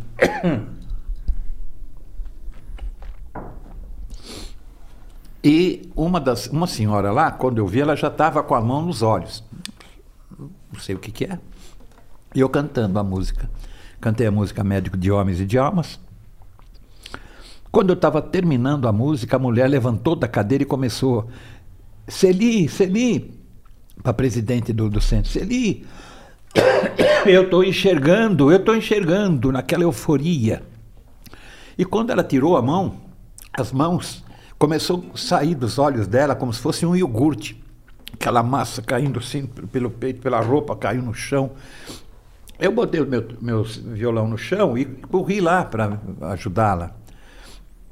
E amparando com ela tal. Ai meu Deus, que felicidade! Estou enxergando. Ela ficou assim. E foi tão real, né? Que quando eu voltei para o hotel, o meu sapato estava com aquela massa branca no sapato que chegou a cair no, no meu sapato, né? E foi assim uma coisa incrível também, né? De, de ver, eu falei, a, a, a, fé da mulher em aproveitar aquele momento onde entidades do bem, entidades médicas estão ali para ajudar. Se você faz a tua parte, quanta coisa que você pode conseguir. Perfeito. É? E, e, e, você tem sempre nessas apresentações você procura sempre cantar essa música e pedir, né? Sim, essa pessoas. música Médico de Homens e de Almas em todas as apresentações. E o pessoal quiser acompanhar até tanto tanto quiser acompanhar essas como outras músicas, pode pesquisar no YouTube, né? Grupo Vocal União e Harmonia.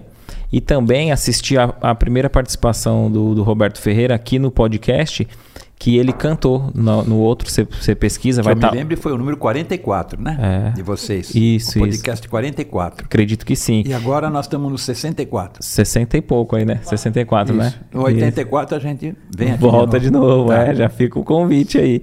E aí a gente vai colocar o link até na descrição para você quiser acompanhar essa música está no outro podcast, como tantas outras que. Ou pode procurar no Spotify. Nós temos oito CDs no Spotify. É só é. procurar pelo grupo Vocal União e Harmonia. Perfeito. Inclusive tem uns CDs aqui na frente, né? Ó. Perfeito. Vai estar o Spotify do Grupo Vocal União e Harmonia também aqui na, na descrição. E tem a, tem a música Luz Sublime, né? É. Como que, como que essa música chegou até, até você, até o grupo? Essa música chegou no dia 27 de agosto de 1987, recebeu o número 39.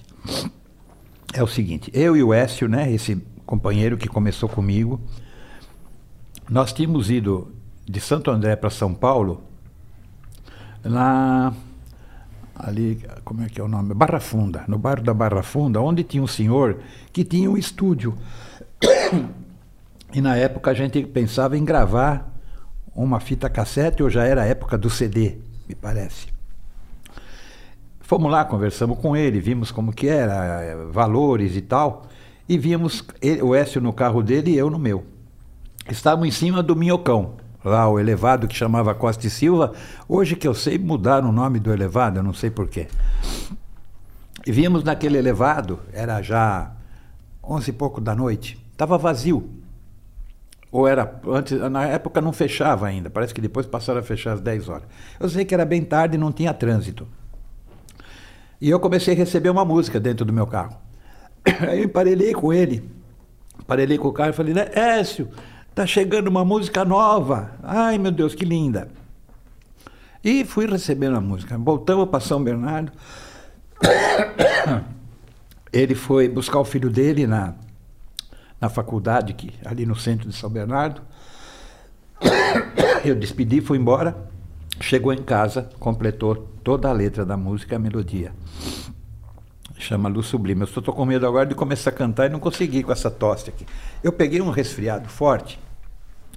Na quarta-feira retrasada, eu tinha uma apresentação, uma live para fazer no canal do Bem. Sim, com sim. o Lirálcio. Eu tive que cancelar. Eu estava em casa mal mesmo. Não era gripe, não doía o corpo. Mas eu não, tinha voz, tosse, tudo. Tomei os remédios, tudo, e achei que tinha melhorado. Mas, agora mas fica à vontade. Se você quiser tosse- tentar, tentar essa daí, e até mesmo não, não vai faltar oportunidade para você retornar e, e se, se você achar o caso. Refazer, né? É, se você achar o caso, a gente. Então, no meu carro, passando em cima do elevado Costa Silva, em São Paulo. És a luz sublime dos dias. Em minha fé, tu te fizeste florescer. meu conforto, minha terapia. És a força que me faz crescer. Por desígnio de Deus me acompanhas. És meu anjo bom e tanto tens feito por mim. E eu te sinto penetrar minhas entranhas me inspirando neste turbilhão sem fim. O meu maior desejo é receber do firmamento a inspiração maravilhosa dos teus versos. É ser o teu arado, é ser teu instrumento para semear a tua paz no universo. E certamente um dia estas lindas melodias que têm vindo de ti, poeta do espaço, divulgarão com muito amor filosofias para conduzir a humanidade passo a passo. És a luz sublime dos meus dias e te espero sempre humilde e docemente. Te agradeço estas mensagens e poesias e peço a Deus que te ilumine eternamente. És a luz sublime dos meus dias e te espero sempre humilde e docemente. Te agradeço estas mensagens e poesias e peço a Deus que te ilumine eternamente.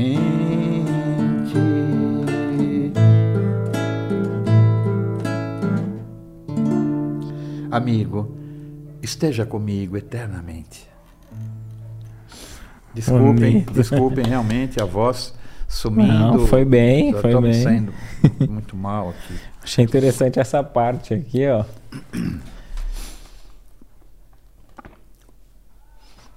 Aqui, ó. E certamente um dia estas lindas melodias que têm vindo de ti, poeta do espaço, divulgarão com muito amor filosofias para conduzir a humanidade passo a passo. É, irmã de tia me falou isso há 20, quanto, 30 anos já, que essas músicas serão as músicas do futuro. Ela falou, não se preocupa, porque uma vez eu fiquei perguntando, sabe quando você fica deixando o espírito doido? Irmã, quando que nós vamos ser reconhecidos? Quando que se- essas músicas vão chegar até fora do Brasil? Calma. Jesus faz dois mil anos que pregou a, a missão dele aqui até hoje não é todo mundo que, que quer saber dele. E você com alguns anos já quer. Aí eu calei, né? Ela falou, essas músicas vão ser cantadas no futuro. Fica tranquilo. Você vê que as músicas de Schubert, de Beethoven, não sei o quê, na época não tinha assim tanta coisa. Depois elas começaram a ser divulgadas novamente.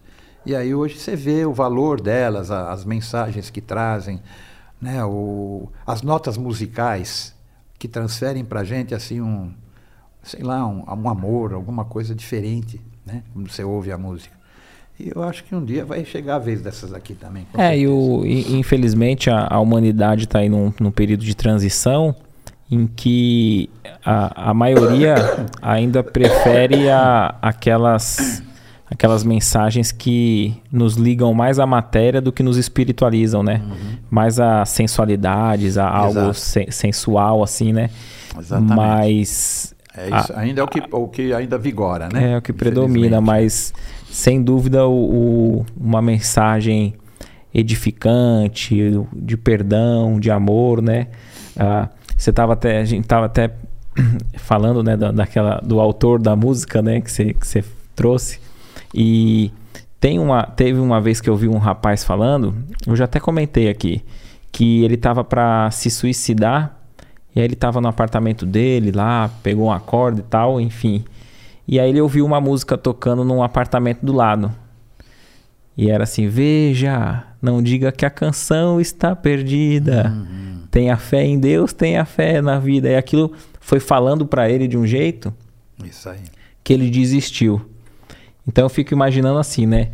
De mais de duas mil mensagens aí que, que o teu grupo pôde ser instrumento, se uma dessas Isso. chegou em alguém que Pronto, que, valeu, não... valeu pelo trabalho todo, valeu pelo Valeu, tempo, né? Claro.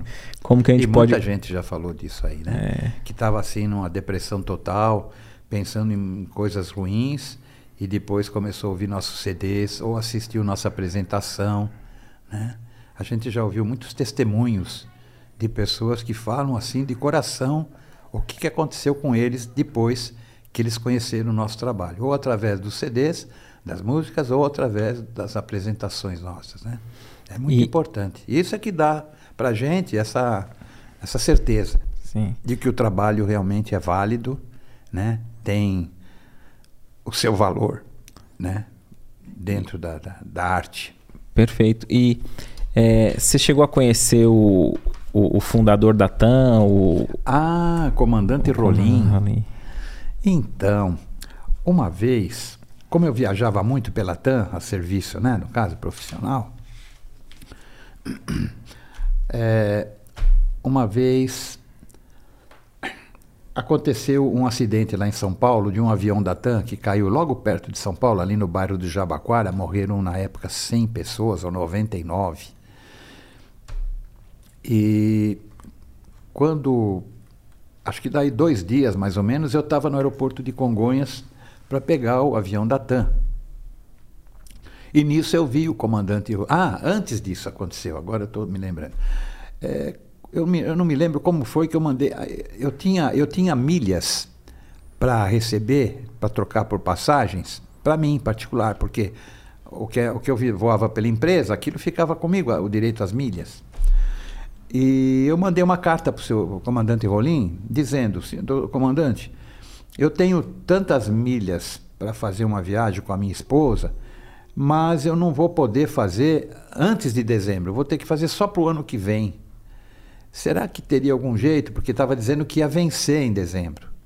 Eu falei, será que não teria um jeito do senhor de protelar para mim, para eu poder viajar com a minha esposa, né? Seria a primeira viagem que eu ia fazer por conta dessas milhas, né? E mandei uma carta para ele. Em seguida, ele mandou uma carta dizendo: Roberto, olha, vou te explicar uma coisa. Faz o seguinte: até o dia 31 de dezembro, você chega no balcão da TAM e reserva a tua passagem para janeiro e fevereiro. Você vai usar essas milhas que estão vencendo até dia 31 de dezembro. Eu falei: ah, eu não sabia disso. Eu li a cartinha com a resposta dele. E tudo bem. Ah, e naquela carta que eu mandei para ele, eu aproveitei e mandei um CD nosso, o CD Terceiro Milênio. Mandei para ele, eu aproveito para mandar um presente para o senhor e tal, né? Mandei o, CD. Daí a pouco acontece a queda do avião. O Fokker, um Fokker da TAM. Caiu lá, ele ficou desesperado. Aí, aí saiu na imprensa que a, que a TAM não fazia manutenção nos aviões. E eu sei que dois dias, ou dia seguinte, eu não lembro, eu estou lá no aeroporto para ir para Brasília. E nisso eu vejo o comandante Rolim sair de lá de dentro do aeroporto e entrar no salão. Quando ele estava entrando, eu cheguei nele e falei: Bom dia, comandante Rolim. É, eu gostaria de saber. Não, não lembro qual é que eu fui me identificar. Eu, eu sou o Roberto Ferreira, que lhe mandou aquela carta. Aí ele pegou nas duas mãos minhas, ficou segurando as minhas mãos, falou: Você é o Roberto que me mandou aquele CD? Eu falei: Sou. Ele falou: Cara, você não imagina o que bem que você me fez. Eu falei: É, por quê? Porque ontem, ontem eu estava, eu tinha que ir lá onde eles estão é, ainda fazendo, recolhendo os restos lá do acidente. Eu queria ter ido lá e o meu vice-presidente falou: não vá porque a turma vai linchar nós. Eles estão falando por aí que nós não damos manutenção, um monte de mentira e nós vamos sofrer. Ele falou: então eu fiquei com medo. Aí eu falei: peraí, eu, eu, eu recebi um CD de, de um grupo aí, eu vou para casa. Ele falou: eu voltei para casa, ouvi o teu CD inteirinho, me deu uma força que falou para mim, vai lá, vai que não vai acontecer nada de mal. Ele falou, eu voltei para o meu vice, falou, vamos lá. Não, mas não, vamos lá e está acabado. E os dois foram. Não aconteceu nada, todo mundo trataram eles bem, os bombeiros, polícia que estava lá ainda nos no rescaldo, né? E foram tratados muito bem. Ele falou, eu devo a você, ao teu CD, porque essas músicas levantaram o meu astral totalmente, né? Oh, é. Legal. E ficamos ali, amigo tal. Ele falou: o meu coral, da, o coral da TAM pode tocar essas músicas? Eu falei, claro, à vontade, né? Ah, então tá tudo bem, né? E despedimos. Passado não sei quanto tempo, ele morreu, né? Desencarnou, um acidente de helicóptero. Desencarnou, tudo bem.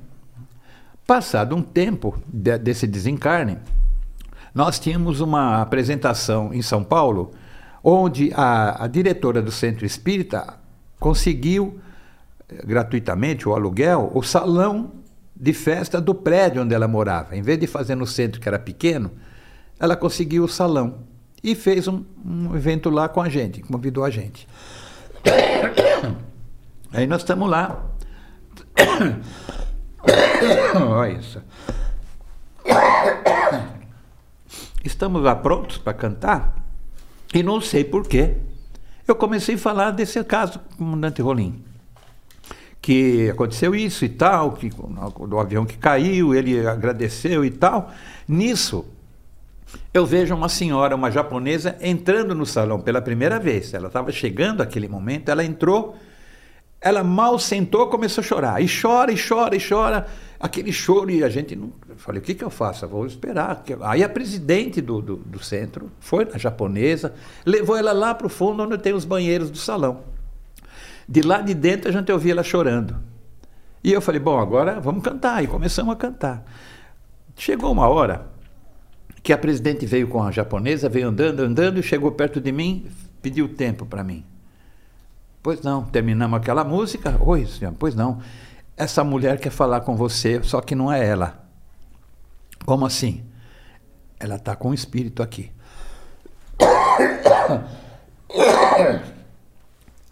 Quem é? Comandante Rolim, da TAM.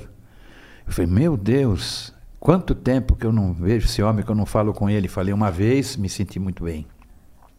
Esse homem, essa mulher falou comigo. De tão, agradeço o que você fez por mim. Aquilo marcou muito a minha vida. Senão agora eu não estaria, eu estaria como estou, estaria bem pior. Alguma coisa assim. E deixou uma carta psicografada. A, a japonesa começou a psicografar uma carta. Aí é que eu fui ler tudo que ele escreveu naquela carta. Né? Então eu falei, puxa vida, que emoção.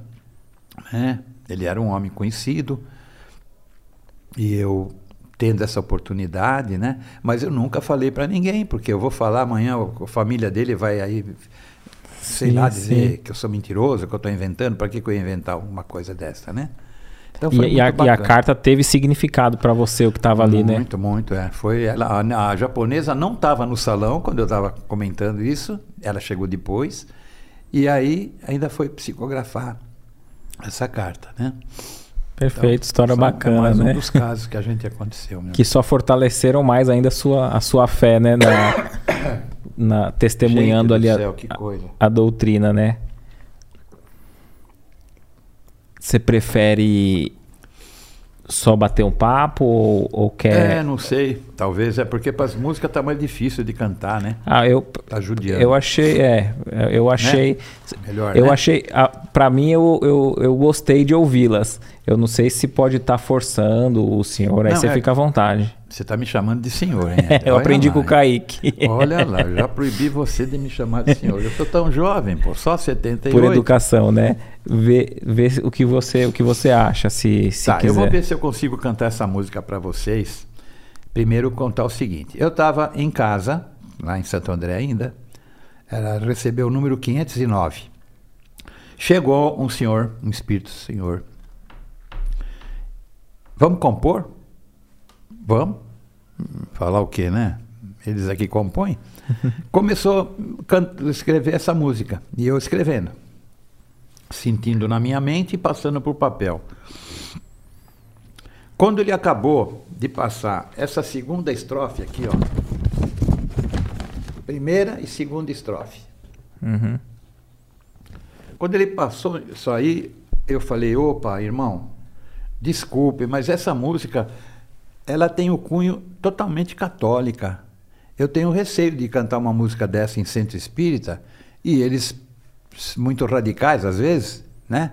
Não me chamar mais lá ou ter alguma alguma reação negativa. Aí ele falou assim: "Filho, essa música fala da fé. E fé não é só espírita que tem. O católico tem, até aquele que não acredita em Deus, ele tem aquela fé naquilo que ele vai resolver e consegue. Aí eu fiquei meio assim, falei, é mesmo, irmão, me desculpa, pode passar, passa para mim. Passou, né? Aqui dá. Perfeito. E ele conta o seguinte: esse caso com um jovem nordestino, em cadeira de rodas, com uma doença que se considerava é, como é, sem solução. E ele estava com vontade de se suicidar.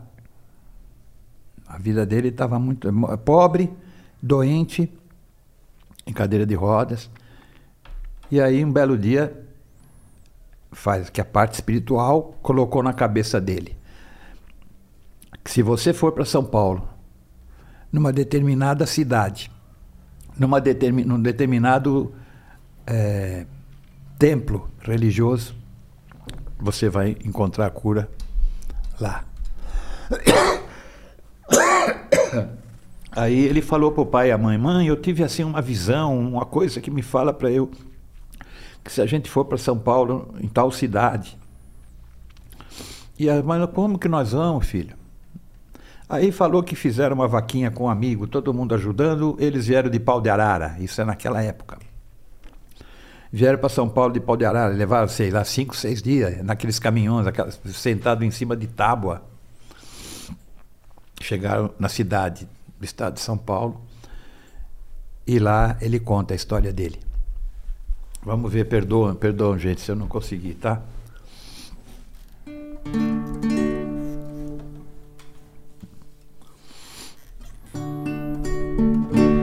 Nesta cidade um dia eu vim visitar a santa por quem tenho grande devoção. Eu vim de longe, eu queria me curar, pois minha vida já não tinha mais razão. Tudo estava dando errado para mim. Só quem me acompanhava era a solidão.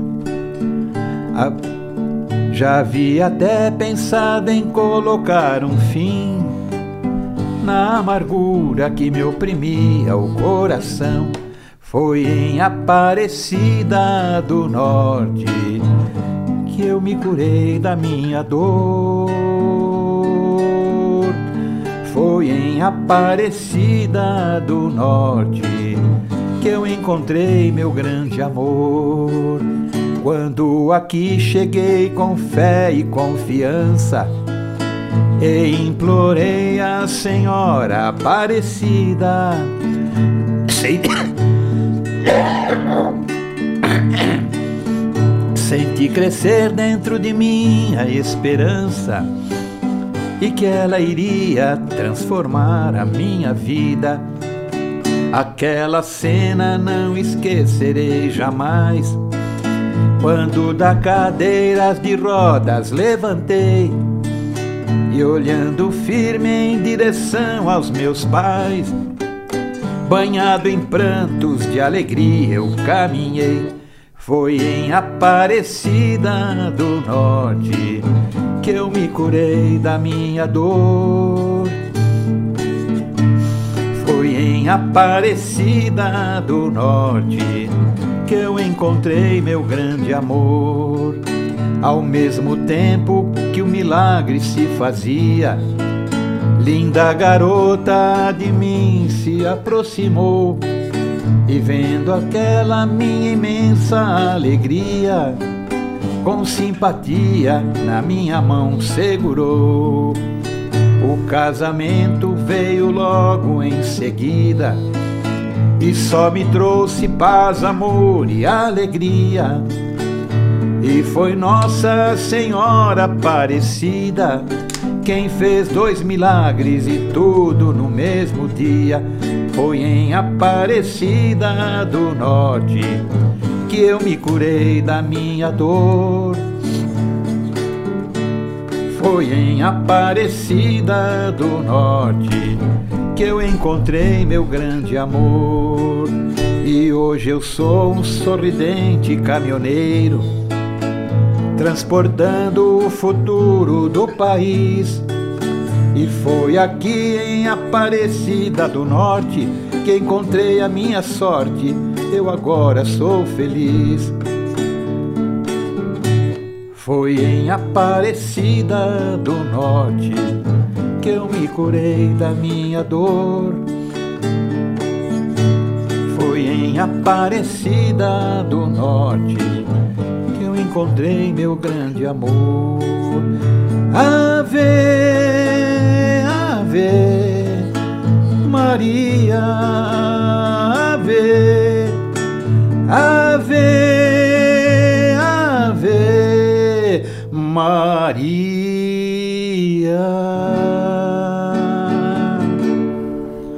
É mais ou menos isso. Fica aqui registrado também o nossa homenagem aí do, do, do podcast Recomeçar para os nossos irmãos católicos, né? Tantos, é. tantos aqueles que são católicos e acompanham o podcast, quanto aqueles que tiveram aí na, na sua juventude a, o contato, né? Muitos, muitos se iniciaram no catolicismo e, e depois hoje abraçaram a doutrina espírita independente. Isso. Fica aqui nossa, nossos abraços fraternos a todos que, que vão com tanta fé para a Aparecida é, eu, do Norte, eu né? Fui católico até os 22 anos e como eu falei, né? Eu tinha assim uma ideia muito negativa sobre esse tal de Deus, né? Só que o Deus que me, me vendiam era um Deus com letra minúscula. Eu fui conhecer Deus com letra maiúscula no, no Espiritismo, onde eu perguntei para o médium, o líder da, da, da casa, ele falou: Não, filho, Deus não é isso que você pensa, não. É que essas pessoas tiveram problemas no passado. Então hoje ele veio sem braço, sem perna, ou ele veio deficiente visual ou deficiente mental, mas ele fez alguma coisa lá, porque Deus não castiga ninguém e não se diverte em botar gente com problema no mundo. Senão seria um Deus, eu falava, eu falo o Deus e que não é Deus, né? É aquele outro, né? É, filho, é. né? Então, é, esse é o Deus nosso, esse Deus de amor. Roberto, e eu imagino assim, né, para para você cuidar da agenda, né, de é, anotar as casas que você vai, que, que vai cantar no local, em outro, no grupo, é, já aconteceu de, de você errar o endereço e a espiritualidade auxiliar? Como que é isso? Olha, aconteceu uma coisa incrível comigo. Uma vez a dona Iris, essa senhora, que era mãe dos quatro filhos, das duas moças e dois moços que entraram com a gente, quando falou que eu perdi cinco braços, mas vou ganhar mais cinco, eles entraram para o grupo. E a dona Iris, ela tinha muito contato na Federação Espírita de São Paulo. Um belo dia ela chegou para mim, me ligou e falou: Roberto, olha, eu marquei uma apresentação para o grupo, dia tal, em tal lugar. Eu falei: Olha, dona Iris, veja bem, a senhora primeiro fala comigo porque de repente a senhora marca numa data aí que eu já tenho ela para outro lugar. Sempre fala comigo antes de dar certeza para a pessoa que está pedindo. Ah, é, tá. Uma, essa daí tem. Não, não tem nada. Tudo bem, vamos pôr aqui na agenda. Qual o endereço? Rua tal, número tal, nome da casa, deu tudo. Ok, o tempo foi passando. Chega, faltava três dias para a gente ir lá no tal lugar. Aí uma coisa começou aqui no meu ouvido. Esse endereço que te deram não existe. Esse endereço não existe. Eu falei, ah, meu Deus do céu. Sério? E qual é o endereço? Você vai precisar procurar, eu vou te ajudar. Aí eu falei, bom, tá. Aí liguei para dona Iris antes. Dona Iris, você tem certeza que esse endereço? Por quê? Não sei, estão falando para mim que esse endereço não existe. Como é que foi uh, o seu encontro com a senhora do, do centro? Ela falou: ah, a gente estava lá na federação, gente conversa tal, eu falei que era do New Harmonia, ela falou, ah, você não quer fazer uma apresentação lá no meu centro? Eu falei, vamos sim, me dá aí o nome. Ela falou, só que eu não tinha papel, nada para... Eu só decorei o nome que ela me deu. Eu falei, pois esse nome de rua não existe. A senhora confundiu as coisas e me deu um nome que de rua que não existe. Agora eu vou ter que ver onde que nós vamos cantar. Eu falei, a senhora tem contato dela? Não. Só conversa lá na federação, eu não tenho o telefone dela. Eu falei, agora, né? Ok, Tá bom, tchau. Desliguei. Vamos lá. Eu falei, meu, meu irmão, minha irmã, quem quer que seja, o que, que eu faço agora? Daqui três dias eu tenho que estar tá lá. Aí essa voz falou assim para mim: pega o guia de São Paulo. Não tinha internet, não tinha como é Safari, Waze. pega o guia de São Paulo. Eu peguei o guia e deixei ele em pé assim. Aí ele abriu. Ela falou: põe a mão no, no guia. Aí eu pus a mão. Agora você vai andando com o teu dedo. E começou a brincar comigo de tá quente, tá frio, tá, tá, tá, tá melhor, tá quente. E esfriou. Volta, tá. Até que cheguei numa rua. Onde eu pus o dedo, ela falou: é essa rua que vocês têm que ir depois da manhã. Aí eu anotei aquela rua. Obrigado, obrigado, muito obrigado. Como que eu vou fazer agora? Ir até lá na rua, para depois ir lá na Iodeia, não tinha como. Aí eu peguei a lista telefônica, procurei aquela aquele, uh, rua, número naquela lista telefônica, não tinha telefone. Aí eu peguei uma casa perto, o número que estava na lista, e liguei. Uma senhora me atendeu. Senhora, é o seguinte, meu nome é Roberto, eu gostaria se a senhora pudesse me ajudar. Me falaram que tem um centro espírita nessa rua e marcaram conosco, que é um, nós somos um coral, para a gente cantar depois da manhã. A senhora poderia me ajudar? Tem um centro nessa rua? Tem sim. A senhora sabe o nome? Não, o nome eu não sei. A senhora teria como me ajudar para ver onde que é exatamente essa casa? Ela falou: Olha, vou fazer o seguinte: amanhã eu vou procurar e, vou, e ligo para o senhor, me deixa o seu número. Aí eu falei, meu Deus, amanhã já está em cima da hora, né? Tá bom, tá bom. Ela falou, mas o que, que é? Vocês são um, um, grupo espírita? Eu falei, é, nós somos um, tra um trabalho de cura, de bem-estar, de evangelho musical. Ela falou, é porque a minha mãe, aqui em casa, ela está quebrando tudo. Dá uns negócios nela de repente, ela joga as coisas, vira um bicho. E não tem remédio para ela, não. Não há coisa que resolva nem médico calmante, nada resolve. Eu falei, por que, que a senhora não leva ela lá amanhã? Ela falou, e posso entrar? Eu falei, claro, leva lá. A senhora já sabe onde é. Tá bom, muito obrigado, seu Roberto. No outro dia ela me ligou falou, olha, é no número tal, o centro espírita fulano e tal. Eu falei, é esse mesmo. Olha só, achamos a casa.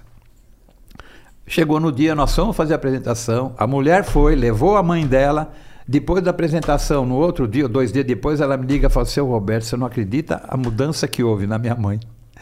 Tá tranquila, tá numa paz danada, não deu mais nada até agora. Eu falei: Olha como Deus é incrível. Apoderou-se de um, de, um, de um endereço errado, me deu o endereço certo, mandou eu procurar e fazer a minha parte, eu fiz, pedi ajuda da senhora e ela conseguiu ajuda para a mãe dela. Você vê como as coisas vão se encaixando. Tá aí, ó. No fim. E, às vezes, às a... vezes só falta a gente confiar mais, né? Exato. Nós fomos ajudar uma senhora que não tinha a mínima ideia, nem eu dela e nem ela de mim. Né? E como chegamos lá e ela conseguiu o que ela queria. Muitas já aconteceram. É que eu não tenho assim na memória coisas assim, desses casos que aconteceram, mas muito, né? Não, então per- esse é um dos casos interessantes que já passaram por nós. Não, perfeito. Ó, a, a gente já tá aí com duas horas, né, de... Duas, Opa. né, Kaique? Falta cinco minutos pra duas, duas horas. Duas horas de, de podcast, né? Sem Ah. dúvida, tem muito mais casos e, e, e- e música, mas eu não, eu não quero abusar aí da sua, da, minha- sua da minha garganta. garganta. Da sua Não, garganta. mas se for para contar casos, a gente se vira. né? Você tem mais casos aí?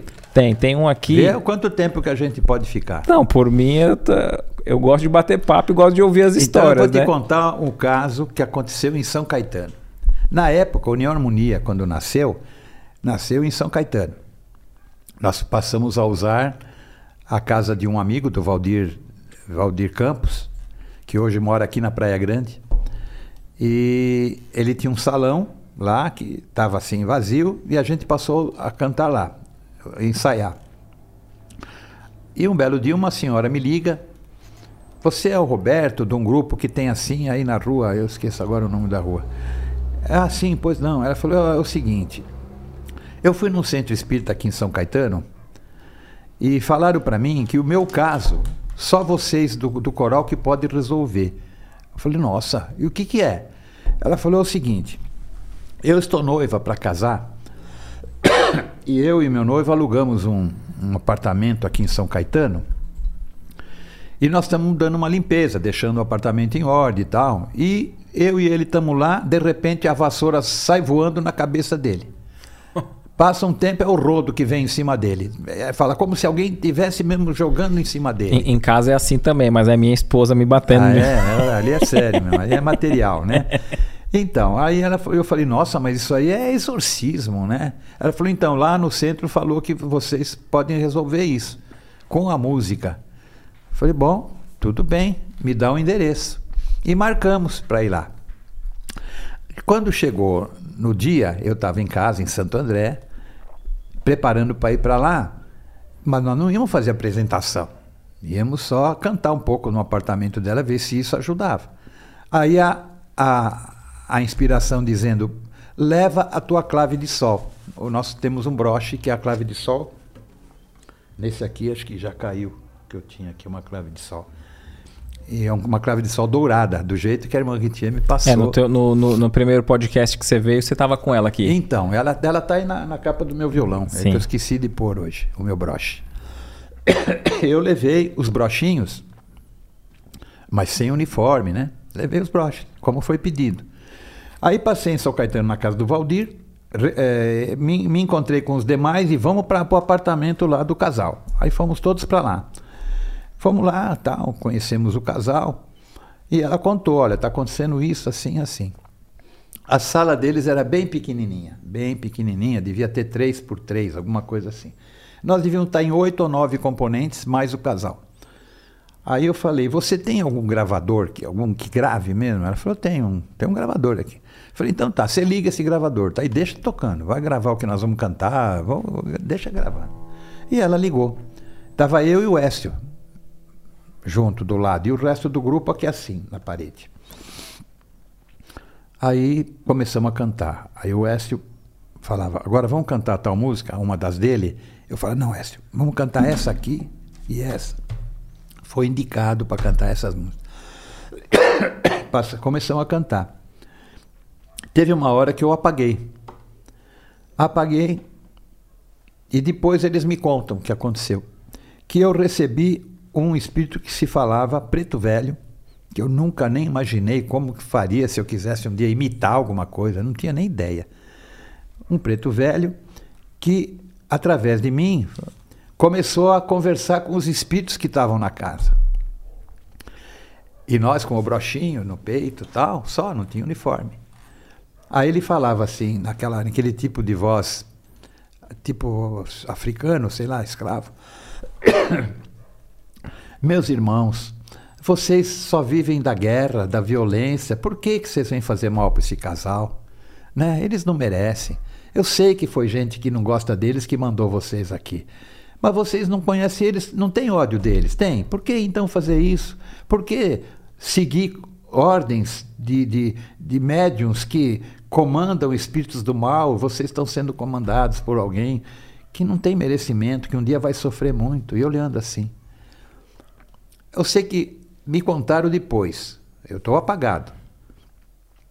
Aí ele fala, ele aponta a mão assim para cima e fala: Venham comigo, eu vou mostrar para vocês um caminho legal. E aponta para o canto assim. Chum, faz aqui. Só depois é que eu vou falar. Pronto, o ambiente ficou tranquilo. Aí ele virou para o casal e falou: Vocês agora vão se casar? Por favor, não, se, não sirvam bebida alcoólica. Porque se vierem pessoas que estão com espíritos atrás deles, esses espíritos vão querer ficar aqui com vocês. Então vamos limpar esse ambiente de vez. Ai meu Deus, que tristeza. e falou para mim e para o Écio, apontou. A minha mão falou que a minha mão daqui e no peito dele aqui. E vocês dois nunca queiram ser política ou polícia. Nunca, porque vocês já falharam muito na vida. Então falou que nós já fomos polícia e político. E depois nós tivemos outra, outra entidade. Outra entidade que falou para nós que nós já fomos polícia e político. Isso já é bem antigo. Quando eu voltei ao, ao, a mim, eu estava sentado no chão com meu lenço ensopado de lágrimas. A dona Iris, essa senhora, me levantando.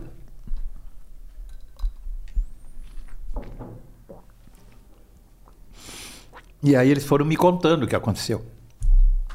Três dias depois, eu em casa, eu comecei a ter uma visão. Eu me vi naquela sala e eu vi aquela coisa que saiu pelo canto, era uma podridão. Era como se fosse lama, sujeira, esgoto.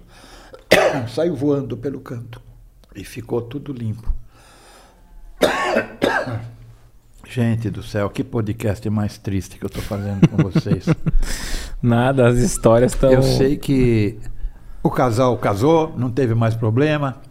E como é que diz a história? Viveram felizes para sempre? Sei lá. Isso eu não fiquei sabendo. Não, muito. Muito, muito legal a ver, e acho que a experiência é, é maravilhosa de você ver acontecer aquilo que está nos livros, né? Porque a hum. gente, a gente estuda ali, né? Tem diálogos com as sombras, né? Que mostra essa, hum. esse diálogo com os espíritos, que é a doutrinação para encaminhar, né? É, a gente ler coisas parecidas na literatura espírita e, e, e ver, acredito, você vivenciar, experienciar essas questões é, é gratificante, É uma né? confirmação do uma que conf... já existe lá nos livros e que, que, realmente não é, acontece, né? E lá em Campinas, no centro Allan Kardec, acho, nós fizemos uma apresentação, público gostou, aplaudiu bastante, um teatro, um, palco do, do, do salão muito bonito. Terminou, nós saímos, descemos e ficamos com o público ali. Algumas pessoas chegavam para mim para o Valdir. Nossa, que apresentação linda! Esse flautista, então, nossa, que coisa mais linda! Como ele toca! Eu olhava para o Valdir, flautista. Aí vinha outro, olha, esse flautista de vocês dá um show, não sei o quê, cinco pessoas. E nós nunca tivemos flautista. No coral material não tinha flautista. Olha. Né? Então aconteceu isso lá em Campinas. É, acho que, bom, tá, já está dando as tuas duas horas, eu não quero também que você. Não, a questão do tempo não. para nós, né? Mas, ó, não fica, fica tranquilo que foi foi momentos muito gratificantes aqui, né? Tanto, tanto as músicas, as canções, quanto, quanto as histórias, os casos ali que fortalecem a nossa fé, nos encorajam, né? É, da nossa parte não vai faltar oportunidade para para a gente estar tá junto novamente, né? Porque. No quando... 84, hein? É. No, número, no, no podcast 84. Já, já salva aí, porque. De 20 em 20. quando, quando o bate-papo é bom, a gente nem vê a hora passar, né? Então, é, a gente agradece.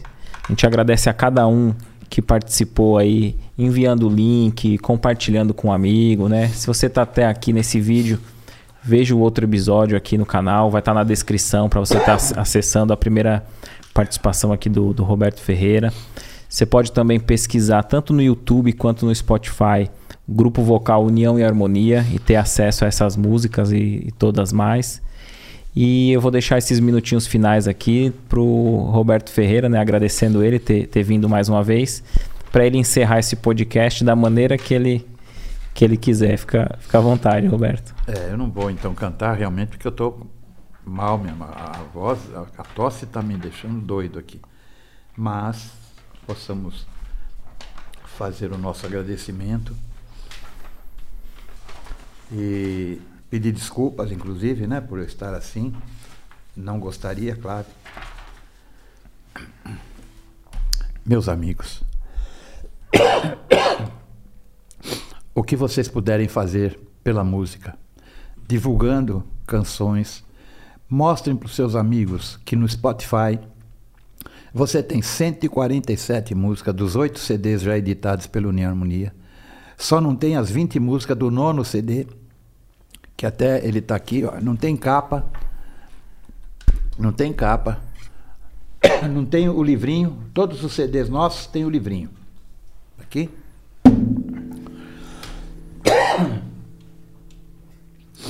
Esse ainda não tem livrinho, não tem capa. Nós fizemos acho que 50 unidades com um dos nossos amigos para deixar com os próprios componentes do grupo. Atualmente nós somos em 10 nós já chegamos a ser ao mesmo tempo 82 componentes e passaram por nós mais de 150. Um ficava um mês, outro dois meses, um ano, dois, três, enfim, cada um foi tendo o seu destino, mudando de cidade, jovens que cresceram, casaram, a vida mudou deles e eles tiveram que sair. Mas o grupo Vocal União e Harmonia, que saiu, criou há 38 anos esse, esse, esse nome, Evangelho Musical, deixou a sua sementinha em muitos lugares. Eu, em apresentações solo, eu com o meu violão, em quantos lugares desse Brasil, porque eu ia serviço profissional, ia cantar no centro espírita daquela cidade. Então Deus me deu portas e portas abertas. Nenhuma se fechou. E eu só tenho a agradecer ao alto pela missão que me foi dada e que eu tenho procurado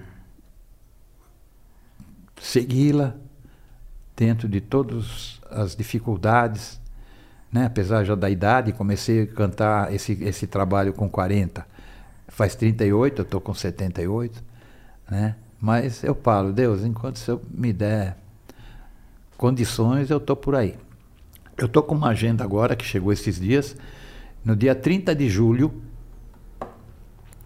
eu viajo para São José do Rio Preto de avião. Lá eles vão me buscar de carro.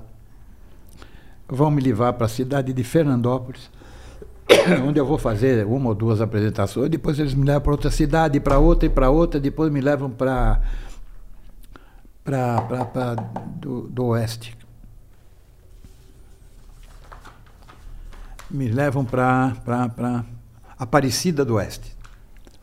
Eu tive que ler o nome da Aparecida do Norte aqui. Perfeito. Aparecida do Oeste. E lá, o, o casal que está lá, onde eu vou dormir na casa deles, vão me levar também para outras cidades. Eu sei que eu vou fazer 10 apresentações do dia 31 de julho e volto para casa dia 9 de agosto. E assim vão chegando os pedidos. Nosso trabalho é gratuito. Só que nós estamos tendo a dificuldade de chegar nos lugares. Combustível caro, o, a manutenção de, de dois automóveis, tudo tudo está concorrendo para dificultar. Agora, aqueles que nos convidam e falam, não, tudo bem, a gente ajuda vocês no combustível, a gente ajuda vocês na refeição, no, não, sempre alguém está dando uma mãozinha para nós e nós estamos sobrevivendo, né? Mas é gratuito. Que Deus nos ampare, que Jesus continue fortalecendo esse planeta, que esse planeta é missão dele toda, toda a humanidade são as ovelhas do seu rebanho e que ele tudo faz, tudo fez e tudo fará para que nós consigamos a liberdade que Deus deu a cada um de nós. Nós possamos crescer para Ele e dar motivo para que Ele possa realmente nos dar um planeta melhor de tempos em tempos. E que a nossa oração seja